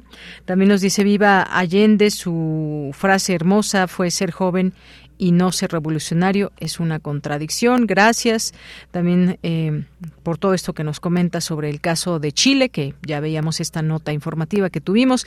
Armando Cruz, buen día, una felicitación. Eh, por la participación que tuvieron Otto y Deyanira en el maratón. muchas gracias, Armando. Dice, yo lo he corrido una sola, una sola vez. Te recomiendo los tenis eh, Saucony o Brooks. Bueno, aquí ya dando marcas, Armando. Gracias. Pueden poner eh, Carros de Fuego de Vangelis. Un saludo desde Emiliano Zapata Morelos. Si nos da tiempo, con mucho gusto aquí la anotamos, Armando. Y muchas gracias. Saludos hasta, hasta allá, hasta Morelos. ¿Quién más? Lorenzo Sánchez nos dice educación e información veraz y crítica necesaria para combatir ideologías fascistas y totalitarias de la extrema derecha rancia. Un abrazo fuerte. Muchas gracias. Nos manda aquí este texto. Causan terror los libros que enseñan a pensar y no a obedecer. Gracias, Lorenzo. Eh, Rabojo MX, muchos saludos. Caleidoscopia, Caleidoscopia también, que aquí nos escribe. Muchas gracias por los comentarios que nos siguen llegando. Les mandamos muchos, muchos saludos y les seguimos leyendo con mucho gusto. Pues nos vamos ahora a la información en esta segunda hora. Presentan informe del Seminario Universitario Interdisciplinario sobre Envejecimiento y Vejez, con Cristina Godínez. Buenas tardes, Deyanira. Un saludo para ti y para el auditorio de Prisma RU. En 1998, en México se instituyó el 28 de agosto como el Día del Anciano. Actualmente, el nombre oficial es el Día Nacional de las Personas Adultas Mayores. En este marco, el Seminario Universitario sobre Envejecimiento y Vejez, SUIEF, presentó su informe de actividades. Verónica Montes de Oca, coordinadora del SUIEF, se refirió a todo lo realizado de 2021 a la fecha. Una de las áreas más importantes, más sobresalientes de pronto de nuestra labor ha sido la colaboración que tuvo el seminario con la Comisión Económica para América Latina y el Caribe, porque recientemente fue la quinta conferencia intergubernamental sobre envejecimiento y derechos de las personas mayores. Entonces, con todas estas organizaciones a nivel eh, universidad y organizaciones trabajamos y nos da muchísimo gusto que el SUYEF tenga esa proyección. Pero también a nivel nacional, y aquí es el trabajo de hormiguita que tenemos también todos los días con las instituciones nacionales. En 2021 tuvimos 31 vínculos a través de colaboraciones importantes, pero en este año que acaba de terminar 2022 con 50. Hicimos dos convenios de colaboración, uno con el CEISH, con la Facultad de Enfermería y Obstetricia, para publicar un libro de manera electrónica, La calidad de vida en la vejez. Por su parte, la secretaria de Desarrollo Institucional, Patricia Dolores Dávila Aranda, comentó que el seminario cumple con las funciones sustanciales de la UNAM. La investigación, la docencia y la difusión de, la, de la cultura o del conocimiento. Eso es lo que hicieron o lo que hacen todos los días este seminario, contado de una manera rápida, muy, muy, em, digamos, eh, dinámica, pero en realidad si uno em, se, se sienta un poquito y piensa en todo lo que significó, todo lo que nos acaba de decir la doctora Montes de Oca, pues al final representa muchísimo trabajo. La directora de la Escuela Nacional de Trabajo Social, Carmen Casas Rapia, habló de la importancia del trabajo interinstitucional en temas como la vejez. Hago votos porque sigamos en este vínculo interinstitucional, en este vínculo, en los temas que tienen que ver con eh, el tema de adultos mayores, porque está género, está justo migración, está personas con discapacidad, personas eh, eh, en condición de vulnerabilidad, en condición de calle. Digo, hay muchísimos temas que atraviesan y que se encuentran inmersos en ello. Entonces, la salud, por supuesto. Entonces, pues ahora sí que con toda la disposición puestas para seguir en este camino. Leyanira, este es mi reporte. Buenas tardes. Gracias, Cristina. Muy buenas tardes. Nos vamos ahora a la información internacional a través de Radio Francia. Relatamos al mundo. Relatamos al mundo.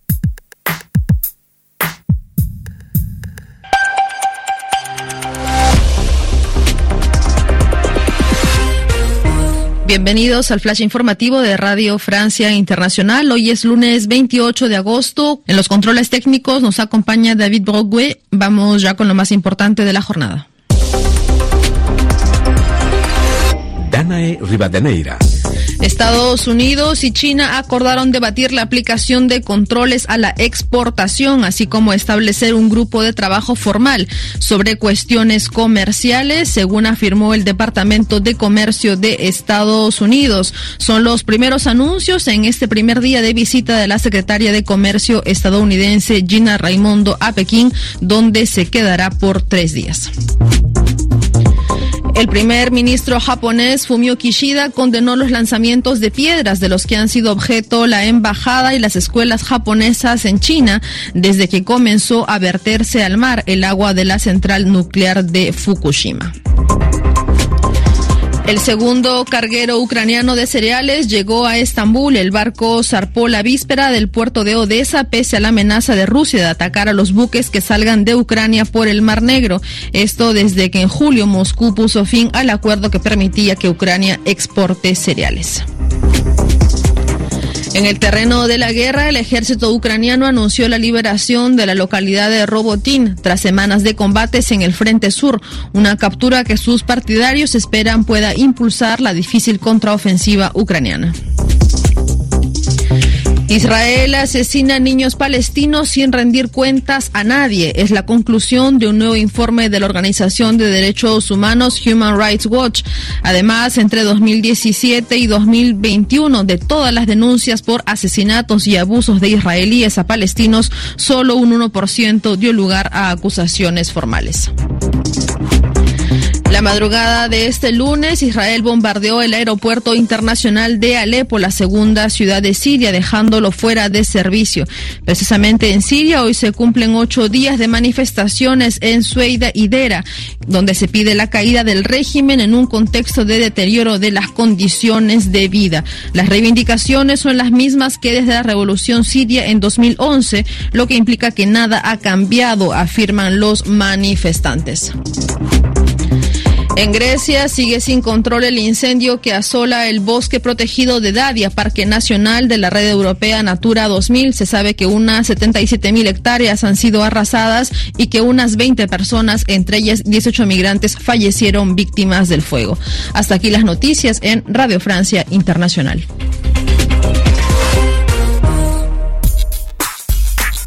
Prisma RU. Relatamos al mundo.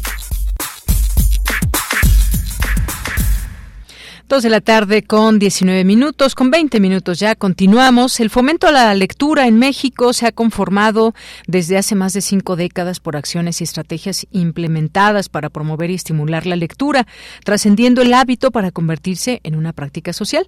El objetivo principal de las acciones para formar lectores es impulsar el acceso a los libros y la cultura escrita en general, al desarrollo de habilidades lectoras y el disfrute de la lectura como una actividad transformadora transformadora y libertaria. Y para ello tenemos hoy una invitación, la Cátedra Extraordinaria de Lectura José Emilio Pacheco de la Dirección de Literatura y Fomento a la Lectura de la Coordinación de Difusión Cultural de la UNAM presenta la convocatoria al diplomado en formato híbrido Redes de Fomento a la Lectura y la Mediación Cultural. Esto en colaboración con la Cátedra Nelson Mandela de Derechos Humanos de las, en las Artes.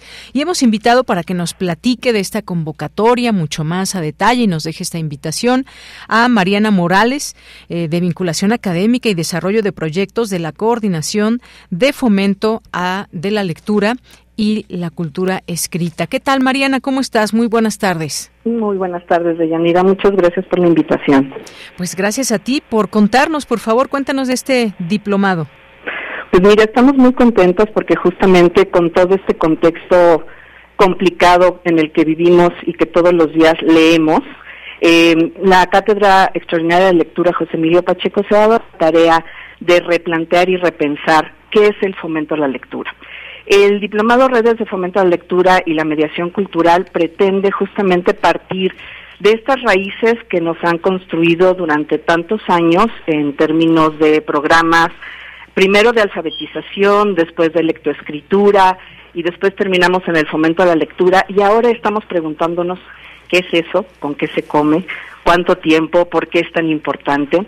Y lo que queremos hacer en este espacio académico es pensar eh, de nuevo a los lectores, a las lectoras, desde puntos de vista distintos, desde distintos lenguajes, no solamente el literario, sino también el científico, el artístico, y sobre todo pensar en que la lectura es fundamental, por supuesto, la escritura también nos resignifica, nos reapropiamos del mundo, pero solas eh, es complicado llegar a un punto.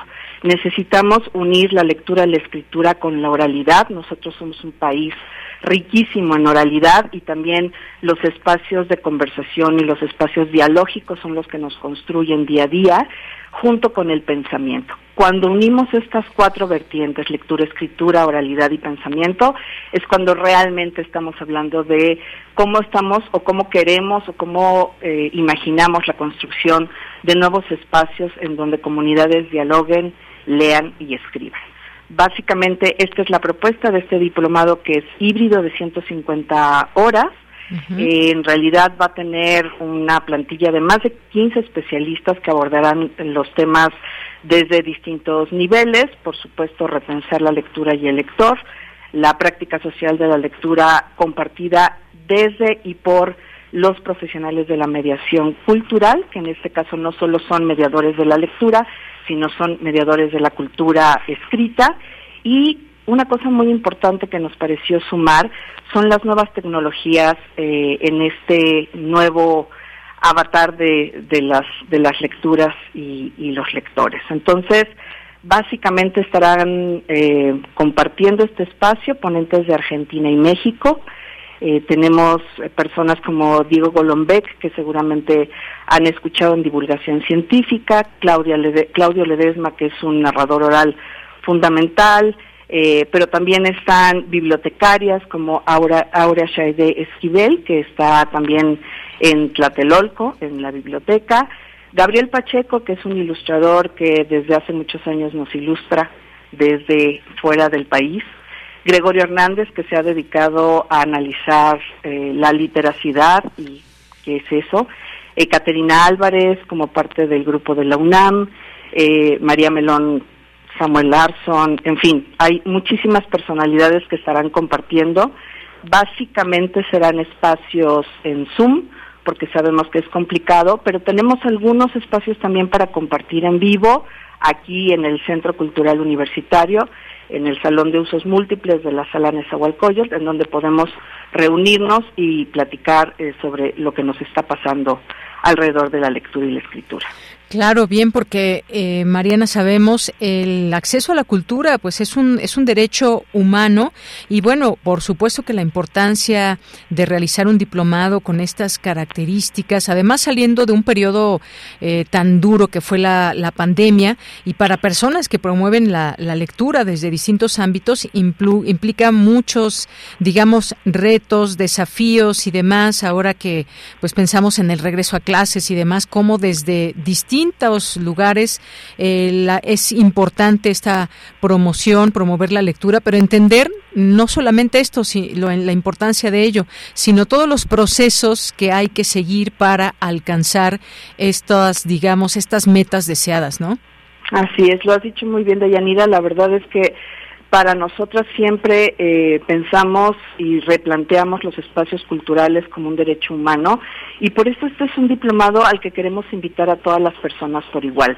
Hay personas, bibliotecarios, docentes, eh, mediadoras, eh, promotoras culturales que llevan muchos años haciendo esta labor de manera muy eficiente y muy cálida, pero también hay personas que recién se suman y a estas personas también queremos hablarles. Queremos eh, que se sientan bienvenidas en este espacio académico, en este espacio de profesionalización, en donde la intención es eh, sumar experiencias, encontrar puntos en común y también el, hilo de la madeja, ¿no? es como seguir este, este rastro que nos van dejando las y los lectores y a partir de eso construir cosas mucho más sólidas sin dejar de pensar que todo lo que hacemos en gestión cultural y promoción eh, de la lectura pasa por las emociones, ¿no? Y pasa por, pues, por el corazón.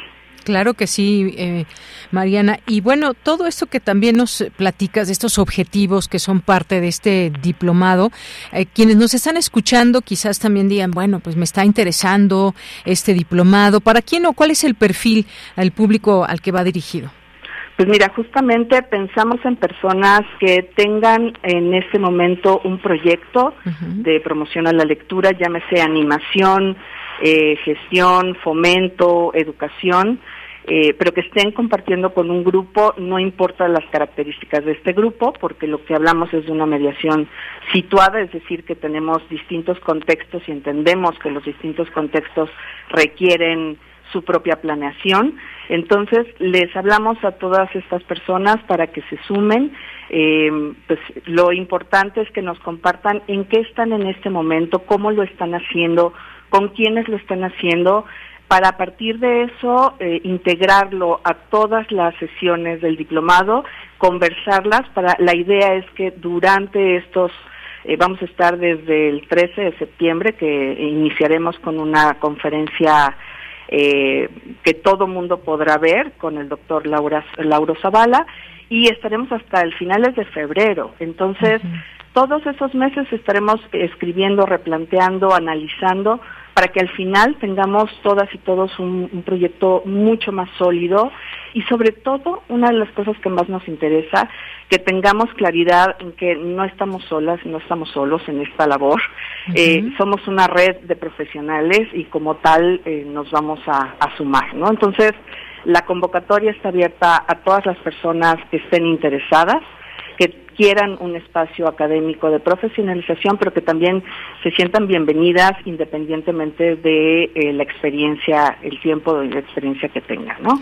Claro, por supuesto. Y, estaba viendo aquí las distintas temáticas que se abarcan en los módulos. Nos decías además 150 horas que están divididas en, estos seis meses. Es todo un, un semestre para poder dedicarnos a esto.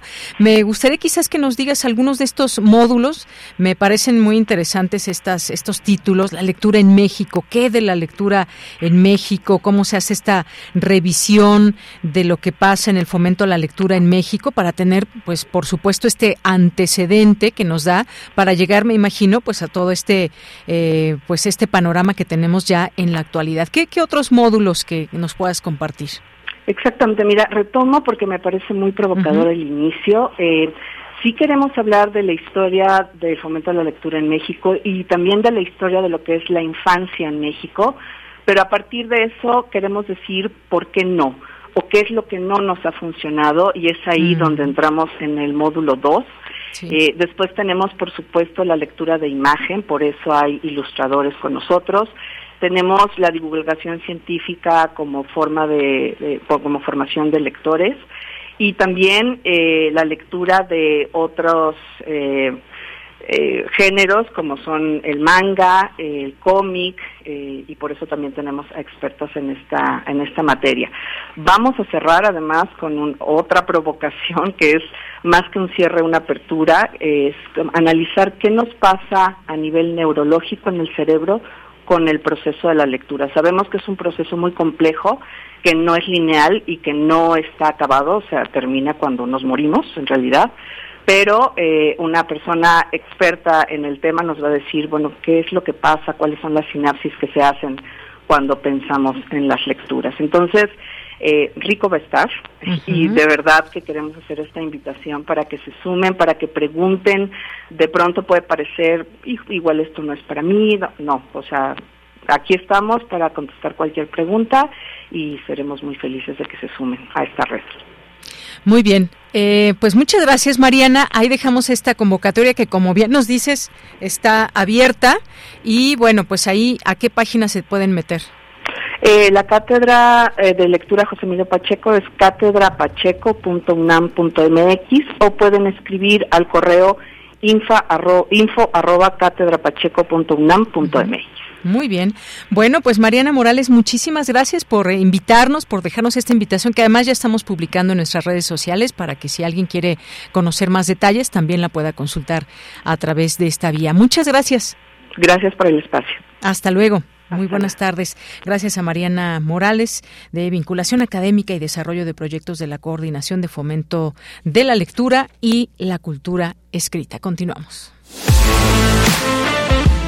Nacional RU. Bien, y decíamos que de en 26 de las 32 entidades del país se han entregado los nuevos libros de eh, texto gratuitos, es lo que dice la Secretaría de Educación Pública. Ha habido estas entregas simbólicas en distintas escuelas de estos libros que serán parte de el acompañamiento, que serán esa guía, como lo son los libros de texto gratuitos desde eh, muchos años atrás, y en medio de una polémica amplia, fuerte, habremos de decirlo, lo que ha sucedido en estos últimos meses. Y bueno, pues es eh, mencionarlo es importante sin duda alguna. Y bueno, en Guanajuato, que también eh, entre toda esta polémica se van entregando todos estos libros y pues ya veremos sobre todo esta evaluación de la que hemos platicado aquí en distintos momentos y que es justamente esa parte de la que los expertos nos han hecho partícipes en estar en esta vigilancia, porque efectivamente es importante como sociedad vigilar muchas temáticas, no solamente lo de los libros de texto, pero también estos libros de texto. Sin duda alguna, eh, lo, que arroje esta evaluación durante estos meses que habrá, pues va a ser muy interesante también poder poder criticar también, pues eso que ha pasado durante el año escolar. Apenas está iniciando y démosle oportunidad también a estos millones, decíamos 24.2 eh, millones de niñas y niños que hoy comienzan esta, esta aventura y que sin duda alguna les deseamos lo mejor y que aprendan, que esa es la, la idea, que aprendan de distintas maneras, no solamente pues puede ser actividades que que puedan hacer en clases, sino también tareas que vengan en sus libros, trabajos y tareas que también pueden hacer en casa, la famosa tarea, y que no tiene que ser esa tarea de pronto tan engorrosa que hay eh, muchas veces y que les da miedo justamente a muchas y muchos estudiantes. Y bueno, pues es parte de lo que tenemos, así que pues vamos a, continuar en esta observación y también pues lo que está sucediendo en los temas políticos. Ya abordamos hoy de una manera manera mucho más amplia lo que sucede ahí en el, en el, en el tema con Morena, que cierran campañas, y veremos también lo que está sucediendo en la oposición, porque después de que se tengan ya sus definitivas, pues es donde comenzará un largo trayecto también. Así que, pues de esto estamos pendientes y continuamos.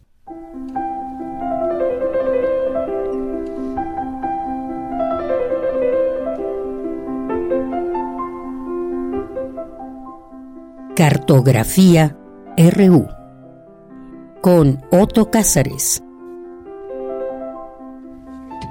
Bien, pues ya entramos a esta cartografía de hoy con el querido Otto Cázares. ¿Cómo estás, Otto? ¿Qué tan adolorido estás hoy? Yo estoy bien. ¿Sí? Eh, me duelen las rodillas. Pero eso es todo. Estoy de buen ánimo, estoy muy contento, me encantó verte. ¿Qué tal la fiesta urbana que representa el maratón, querida Deyanira? Oye, pues una gran fiesta, hay que, hay que decirlo, y que fíjate que el maratón es un camino. ¿Cuántos kilómetros recorremos en la vida? No sé, miles y miles de kilómetros, pero estos 42 con 195 metros que tú recorriste como miles de corredoras y corredores, pues es una prueba también de medir nuestra propia fuerza, nuestra intención.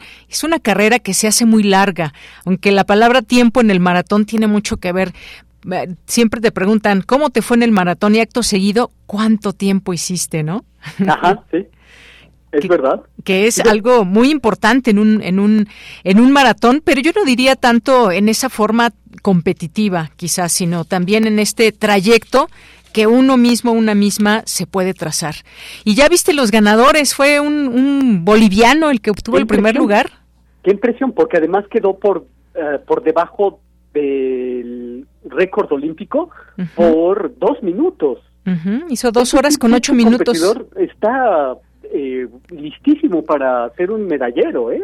Efectivamente. Y luego, mira, tercer, eh, segundo, tercer lugar y en el de mujeres, pues fueron las, los kenianos y kenianas quienes se llevaron los primeros lugares. Así es, es muy impresionante. Y Ah, con respecto a esto que dices que si pudiéramos llevar un kilometraje como tienen los automóviles, ¿cómo andaríamos? De repente... Muy recorridos. recorridos. De repente yo decía, ¿en qué etapa de mi vida me encontraré? ¿En los primeros 10 kilómetros, en los 20, en los 30 o ya en los 40, ya como en estas últimas? Mi tiempo, hay que decirlo, un poco peor que el de años pasados y más veces que antes me pregunté si realmente lo estaba disfrutando, sobre todo a partir del kilómetro 29, 30, lo confieso. Sí, sí. Y a mí me siguen llenando de alegría, de buen ánimo, las muestras de apoyo popular maravillosas con Increíble. las pancartas, ¿no? Así es. Pues sí, bueno, enhorabuena y felicidades, Soto. Muchísimas gracias. Igualmente, Deyanira querida, y igualmente a 30 mil corredores que como nosotros eh, recorrimos, medimos la ciudad con nuestros propios pasos. Efectivamente. pues adelante con tu cartografía. 28 de agosto de 1749 es el día del nacimiento de Johann Wolf, Wolfgang von Goethe. La lectura de Goethe es una que sigue exigiéndonos atención y paciencia, es decir, aquello de lo que ya no abunda bastante.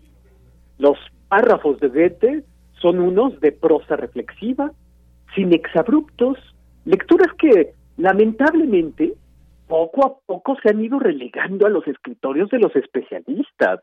A Goethe en nuestro idioma se lo lee o bien en ediciones muy caras o en ediciones muy económicas y muy deficientes.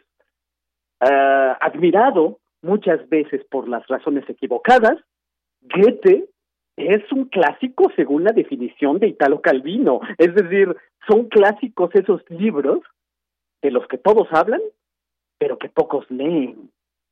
Y eh, hay algo en Goethe que a mí me parece esencial y es de lo que quiero hablarles hoy, este 28 de agosto. A mí, por lo menos, me ha resultado fundamental en mis años de andanzas la noción de creación artística de Goethe Goethe pensaba que crear es una de las maneras que tenemos para mantener el barco de la existencia a flote sobre la ola del mundo.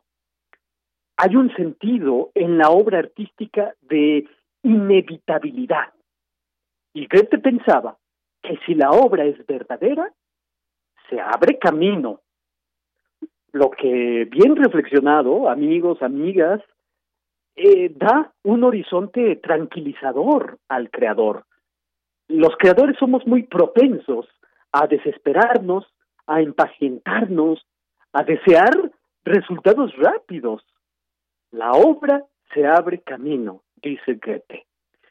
Eh, nuestro amigo, querido productor de Radio UNAM, Héctor Salik, eh, una vez platicando acerca de este aspecto de la de la desesperación que poseemos los artistas, me decía, pues es que más que nunca los artistas estamos influenciados por el resultado inmediato, por lo cuantitativo, como si nuestra obra artística fuera un blockbuster. Si la película no vende lo suficiente en el primer fin de semana, ya lo consideramos un fracaso.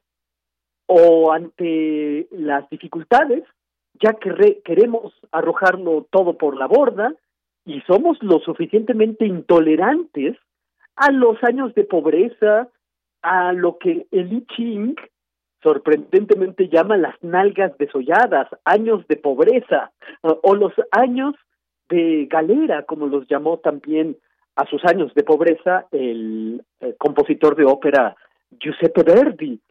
Y de repente surge alguien como Goethe, que es un defensor de lo mediato, de lo dilatorio, de lo que ocurre solo a través del tiempo. Mucho se ha hablado de los largos años de confección del Fausto. Y de eso no voy a hablar, porque ya he hablado de esos años de confección en eh, mis participaciones anteriores. Voy a hablar, en cambio, de una de las novelas de Goethe que yo tengo para mí como una de las más hermosas, pero también como una de las más trágicas y una de las menos leídas.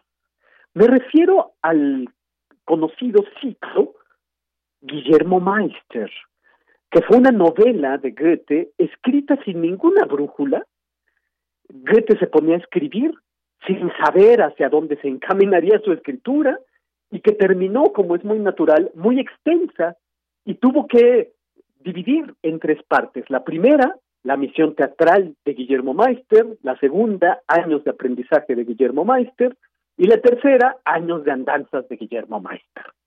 Se trata casi casi de una autobiografía novelada que mezcla poesía y verdad, según su propia fórmula de trabajo, y ahí, por ejemplo, Goethe cuenta los primeros vislumbres de la vocación en la infancia de su personaje Guillermo.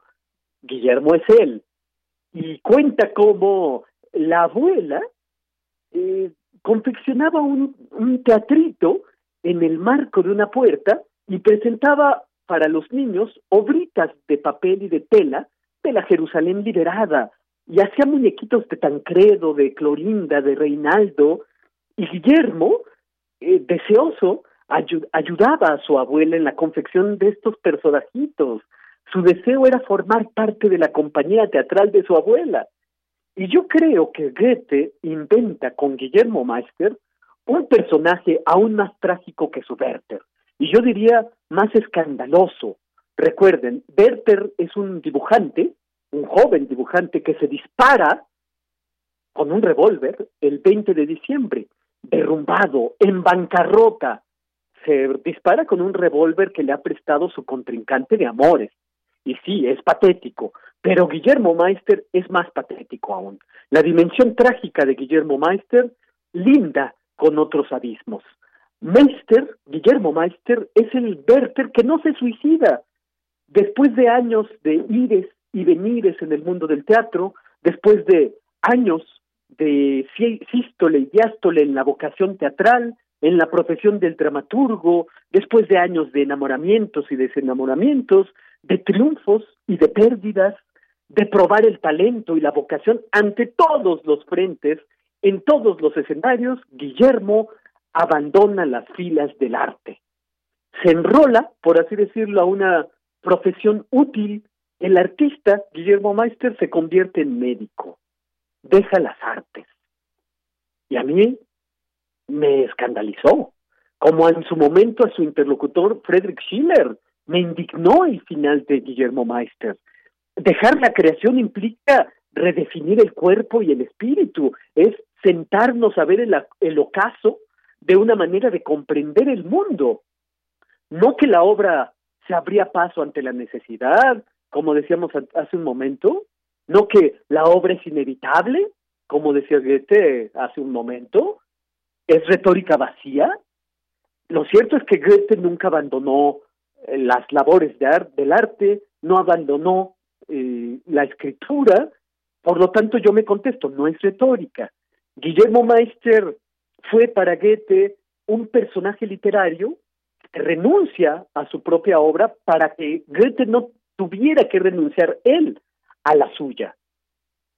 Goethe, hay que decirlo, vio con espanto cómo la generación siguiente a la suya, la de los románticos alemanes, estuvo llena de muertes prematuras, Wackenroder y Novalis murieron de modo muy eh, precoz, Holderlin tuvo una locura temprana, eh, Kleist se suicidó, eh, abandonaron la literatura Jean-Paul Richter y Clemens Brentano, de modo que, para terminar, yo voy a decir que el acerto novelístico de, de Guillermo Meister me recuerda a ese inquietante verso de la preciosa canción de Leonard Cohen, eh, Field Commander Cohen. Voy a decirlo primero en inglés y luego lo traduciré al español. Many men are falling where you promised to stand guard, que significa muchos han caído donde tú prometiste mantenerte en guardia. Esta es la lección más grande de la pedagogía Goethe, mantenerte en pie. Y la recuerdo hoy en su aniversario. Y esto es lo que yo tengo que decir este lunes 28 de agosto de 2023. Muy bien, Otto, pues muchísimas gracias. Gracias por esta cartografía RU de este lunes y reitero mis felicitaciones. Hasta el lunes próximo. Igualmente, Deyanira querida, hasta el próximo lunes. Eh, encantadísimo. Continuamos. Cultura RU.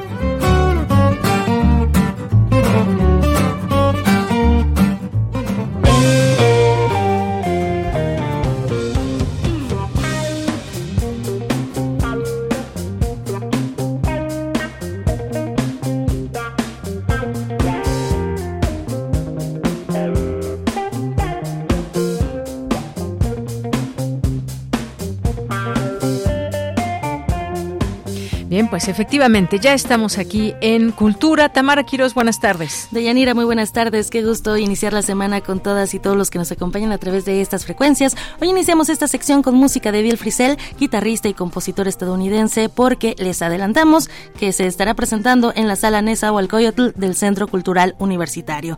Este guitarrista ha alternado con John Zorn, Nora Jones y Ron Carter. Es uno de los guitarristas más destacados del jazz contemporáneo y se estará presentando con su trío por primera vez aquí en la Ciudad de México. Su banda, que es integrada por él en la guitarra, eh, también eh, está Thomas Morgan en el bajo acústico y Rudy Royston en las percusiones, estarán presentando su material Valentine. Esta mañana hubo conferencia de prensa sobre este concierto, así que escuchemos parte de lo que compartió el guitarrista Bill Frisell. esto es algo muy especial para mí. Va a ser la primera vez que esté en la Ciudad de México y en los últimos años siempre pasaba algo, casi estaba a punto de llegar, pero pasaba algo y no se podía. Pero ahora finalmente estoy muy emocionado de ir a la Ciudad de México por primera vez con este grupo, mi trío con Rudy Loinstern y Thomas Morgan. Es como mi familia, ¿saben? Este grupo para mí en verdad representa lo que ocurre dentro de mi imaginación. Así que mm, me emociona mucho ir a un lugar nuevo y me afecta realmente. Sé que el contexto, el lugar donde vamos a tocar, va a tener un gran impacto en lo que hagamos esa noche. Este concierto es organizado por Cultura UNAM y la Secretaría de Cultura del Gobierno de la Ciudad de México y es parte del programa del Festival Cultura UNAM y tendrá lugar en la sala Nezahualcóyotl el, el 1 de octubre a las 7 de la noche. Pronto también les tendremos más información sobre este Festival Cultura UNAM. Y nos vamos con más información. Damos la bienvenida a María José Delgado. Ella es autora y actriz de la obra Blanco Atardecer. María José, bienvenida a este espacio radiofónico. Platícanos, eh, pues, qué temas se abordan en esta, en esta puesta en escena. Hola, muchísimas gracias por la, por la invitación. Estoy súper emocionada y pues bueno, Blanco Atardecer trata sobre la demencia senil, sobre la pérdida y sobre el recuerdo. Eh, está basada en una investigación que realicé dentro del asilo San Sebastián en Querétaro, justamente para poder hablar de la demencia senil y el Alzheimer justo hoy que es día. Hoy es el día del abuelo. Exactamente, ¿no? Eh, tomar en cuenta a las personas de la tercera edad y sobre todo este tema tan importante, ¿no? La memoria y los padecimientos de esta enfermedad. Platícanos eh, dentro de esta investigación eh, con qué te encontraste, sobre todo por una enfermedad que tiene ciertos síntomas y características, pero cómo lo vive cada quien, ¿no? Cada, cada paciente. Sí, justo. Bueno, nace de una experiencia personal. Mi abuela padeció Alzheimer y yo la estuve cuidando todo el tiempo desde el día uno hasta el día de su muerte. Y justamente la pregunta era esa, ¿qué pasa en otros cuerpos? ¿Qué pasa con otras personas que también atraviesan esta enfermedad?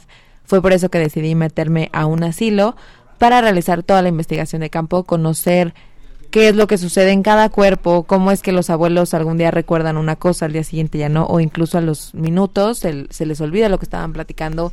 Es un tema sumamente difícil pero conmovedor porque yo creo que todos vamos para allá y si desde ahora nos empezamos a preguntar qué pasa con la tercera edad, qué pasa con los abuelitos, pues ahora podemos empezar a ayudarles y tal vez también nuestra vida pueda mejorar un poquito más, aunque no tengamos el control total de nuestras decisiones para la tercera edad, no podamos como resolver eso, sí ayudarle un poco a nuestro cuerpo que lo, lo viva de la mejor manera. Hablando de, de, esta parte escénica, o sea, tú, tú llevas esta experiencia personal al arte vivo, ¿no? Para transportarnos, para hacernos reflexionar. El teatro siempre es eh, esta parte de comunión y de catarsis, ¿no? Donde hay, es un espejo que además pues siempre nos, nos deja esa semilla, ¿no? De curiosidad, de reflexión o lo que puedas compartir.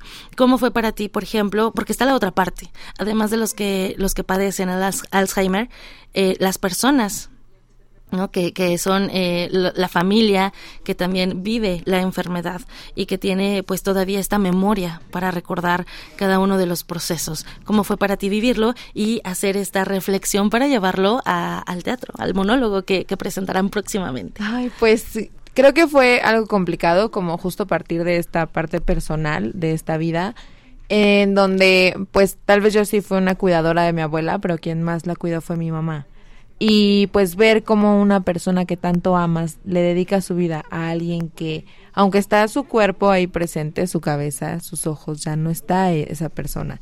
Es bastante difícil ver ese ese cuidado, ese dejar tu vida para estar al pendiente de otra. Sin embargo, creo se vuelve un acto de amor infinito, un acto de acompañarle en los últimos años. Y justo por eso quería eh, en blanco abordar ese tema, ¿no? ¿Qué pasa con la, con la familia? ¿Qué pasa con los cuidadores? ¿Qué pasa con el cuerpo de un cuidador, el cansancio de un cuidador, la frustración? Porque a veces creemos que es como, ah, bueno, lo está cuidando, son solo unas horas y no es, es estar ahí 24/7 porque hay pañales, hay medicina, hay que calentar comida, moler la comida, darles de comer, limpiarles. Entonces se vuelve un dar tu vida por alguien más, un acto de amor profundo, creo yo, y que justo eso aborda Blanco, ¿no? Si abordamos la demencia senil, si abordamos el Alzheimer, pero también abordamos este otro lado que luego muy pocas personas ven, ¿no? ¿Qué pasa con la vida de un cuidador? Claro, y que pocas veces también se habla, ¿no? Por ejemplo, eh, ¿a qué te enfrentas con las personas que van a visitar, por, no sé, en este caso eh, tu abuela, ¿no? Los amigos. Eh, la pregunta, la típica pregunta, y que es así de cajón, ¿me recuerdas o te acuerdas de mí? ¿No? Y, y es difícil, es difícil que, por ejemplo, no sé, cada, cada quien que nos escucha a lo mejor tiene a alguien cercano o alguna experiencia de, de este tipo incluso, eh, ah, no sé si, si te ha pasado que de repente se nos olvidan dos, tres cosas o que no recuerdas el nombre preciso de algún artículo o, vaya, hay cosas que se escapan, ¿no? De, de la memoria. Entonces también vivirlo con alguien que sabes que la va a perder sí o sí es, es complicado, ¿no? Hablar de, de lo que te enfrentas, eh, pues cuando, cuando te das cuenta que ya no te recuerdan, que ya no te reconocen, o que incluso, eh, vaya, eh, tienen estos periodos de recuerdo, ¿no? Y, y, te preguntan, ¿qué, ¿quién es esta persona? Le dices y lo olvidan y cinco minutos después te vuelven a preguntar, ¿no? Bueno, cinco minutos hablando en, en un tiempo aproximado, ¿no? Porque puede ser menos o puede ser más. Sí, y era algo que pasaba mucho en el asilo, ¿no? O sea, yo lo vivía con mi abuela y luego entrar a un asilo en donde día uno la abuelita se acuerda de mí, media hora después ya no sabía con quién hablaba, día dos la abuelita no sabe quién soy. Y, y creo que más allá como de que suele pasar con muchas personas es como la frustración, el enojo, creo que viene de una aceptación brutal y una paciencia de decir, bueno, está bien, ¿no? De acompañar, de empatizar con la otra persona, porque sí, es desesperante en algún punto, es doloroso sobre todo cuando es la primera vez que ya no te reconocen. Creo que la primera vez es brutal, es algo que te atraviesa, pero pues al mismo tiempo creo que es esta cosa de estarles recordando, de estarles acompañando, porque sí, si a nosotros se nos va una palabra o se nos va un, algo y nos, frust nos, nos desespera, no me puedo imaginar la frustración que ha de sentir una persona cuando se da cuenta de que no sabe dónde está, no sabe quién la rodea, no sabe quién la está cuidando. Entonces, pues bueno, recordarles siempre con amor, siempre con esa paciencia. Por supuesto. En Blanco Atardecer, eh, como ¿quién, quién te acompaña en la dirección, también qué es lo que pues también vamos a, conocer, ¿no? Porque no, no todo es sufrimiento, ¿no? También están estas partes de felicidad en el monólogo para que la gente que te escuche pues vaya al Foro Shakespeare que se estará presentando los domingos a partir del 2 de septiembre. Y también los sábados. Justo ya arrancamos este fin de semana en el foro la dirección la tienen a Olia Guiarte. Si la obra no todo el tiempo vamos a llorar, ni todo el tiempo es sufrir, es, es un respiro, es un coso de recordar, creo, con mucho cariño, con avivar la memoria. Y ya empezamos este fin de semana, este 2 de septiembre, nos vamos a estar viendo sábados y domingos.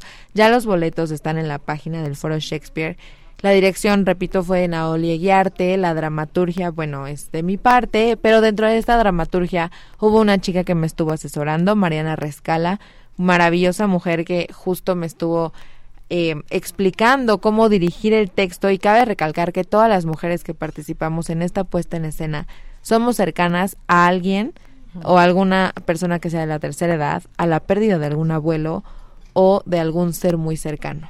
Desde ahí viene entonces esta, esta, obra, desde la empatía. Qué importante hablar de estos temas y también llevarlos al teatro, qué interesante. Muy bien, María José, eh, muchísimas gracias por acompañarnos, por hablarnos de Blanco Atardecer. Tenemos una cita entonces en el Foro Shakespeare. ¿A qué hora? ¿Sábados y domingos? Los sábados me parece cinco y media y los domingos a las seis de la tarde. Excelente. Bueno, pueden seguir, sí, sábados 5.30 y domingos a las seis de la tarde. Eh, este Foro Shakespeare se encuentra en Zamora 7, en la Colonia Condesa, así que vamos a conocer más de esta dramaturgia de esta investigación que realizaste a través de este monólogo. María José Delgado, muchísimas gracias. Muchas gracias. Y con esto terminamos, Dayanira. Te regreso a los micrófonos y que tengan excelente tarde. Gracias, Tamara. Gracias, María José. Y bueno, pues nos vamos a despedir con música. Sí, nos da tiempo. Nos pidió Armando Cruz eh, música Carros de Fuego de Evangelis y con eso nos vamos a despedir. No sin antes agradecer a todo el equipo que hace posible esta transmisión todos los días aquí en Prisma RU de 1 a 3 de la tarde, lunes a viernes. Aquí les esperamos. Bueno, pues complaciendo a este radio escucha Armando Cruz y saludos hasta Morelos, donde vive, y a Irma Arce que también nos manda muchos saludos.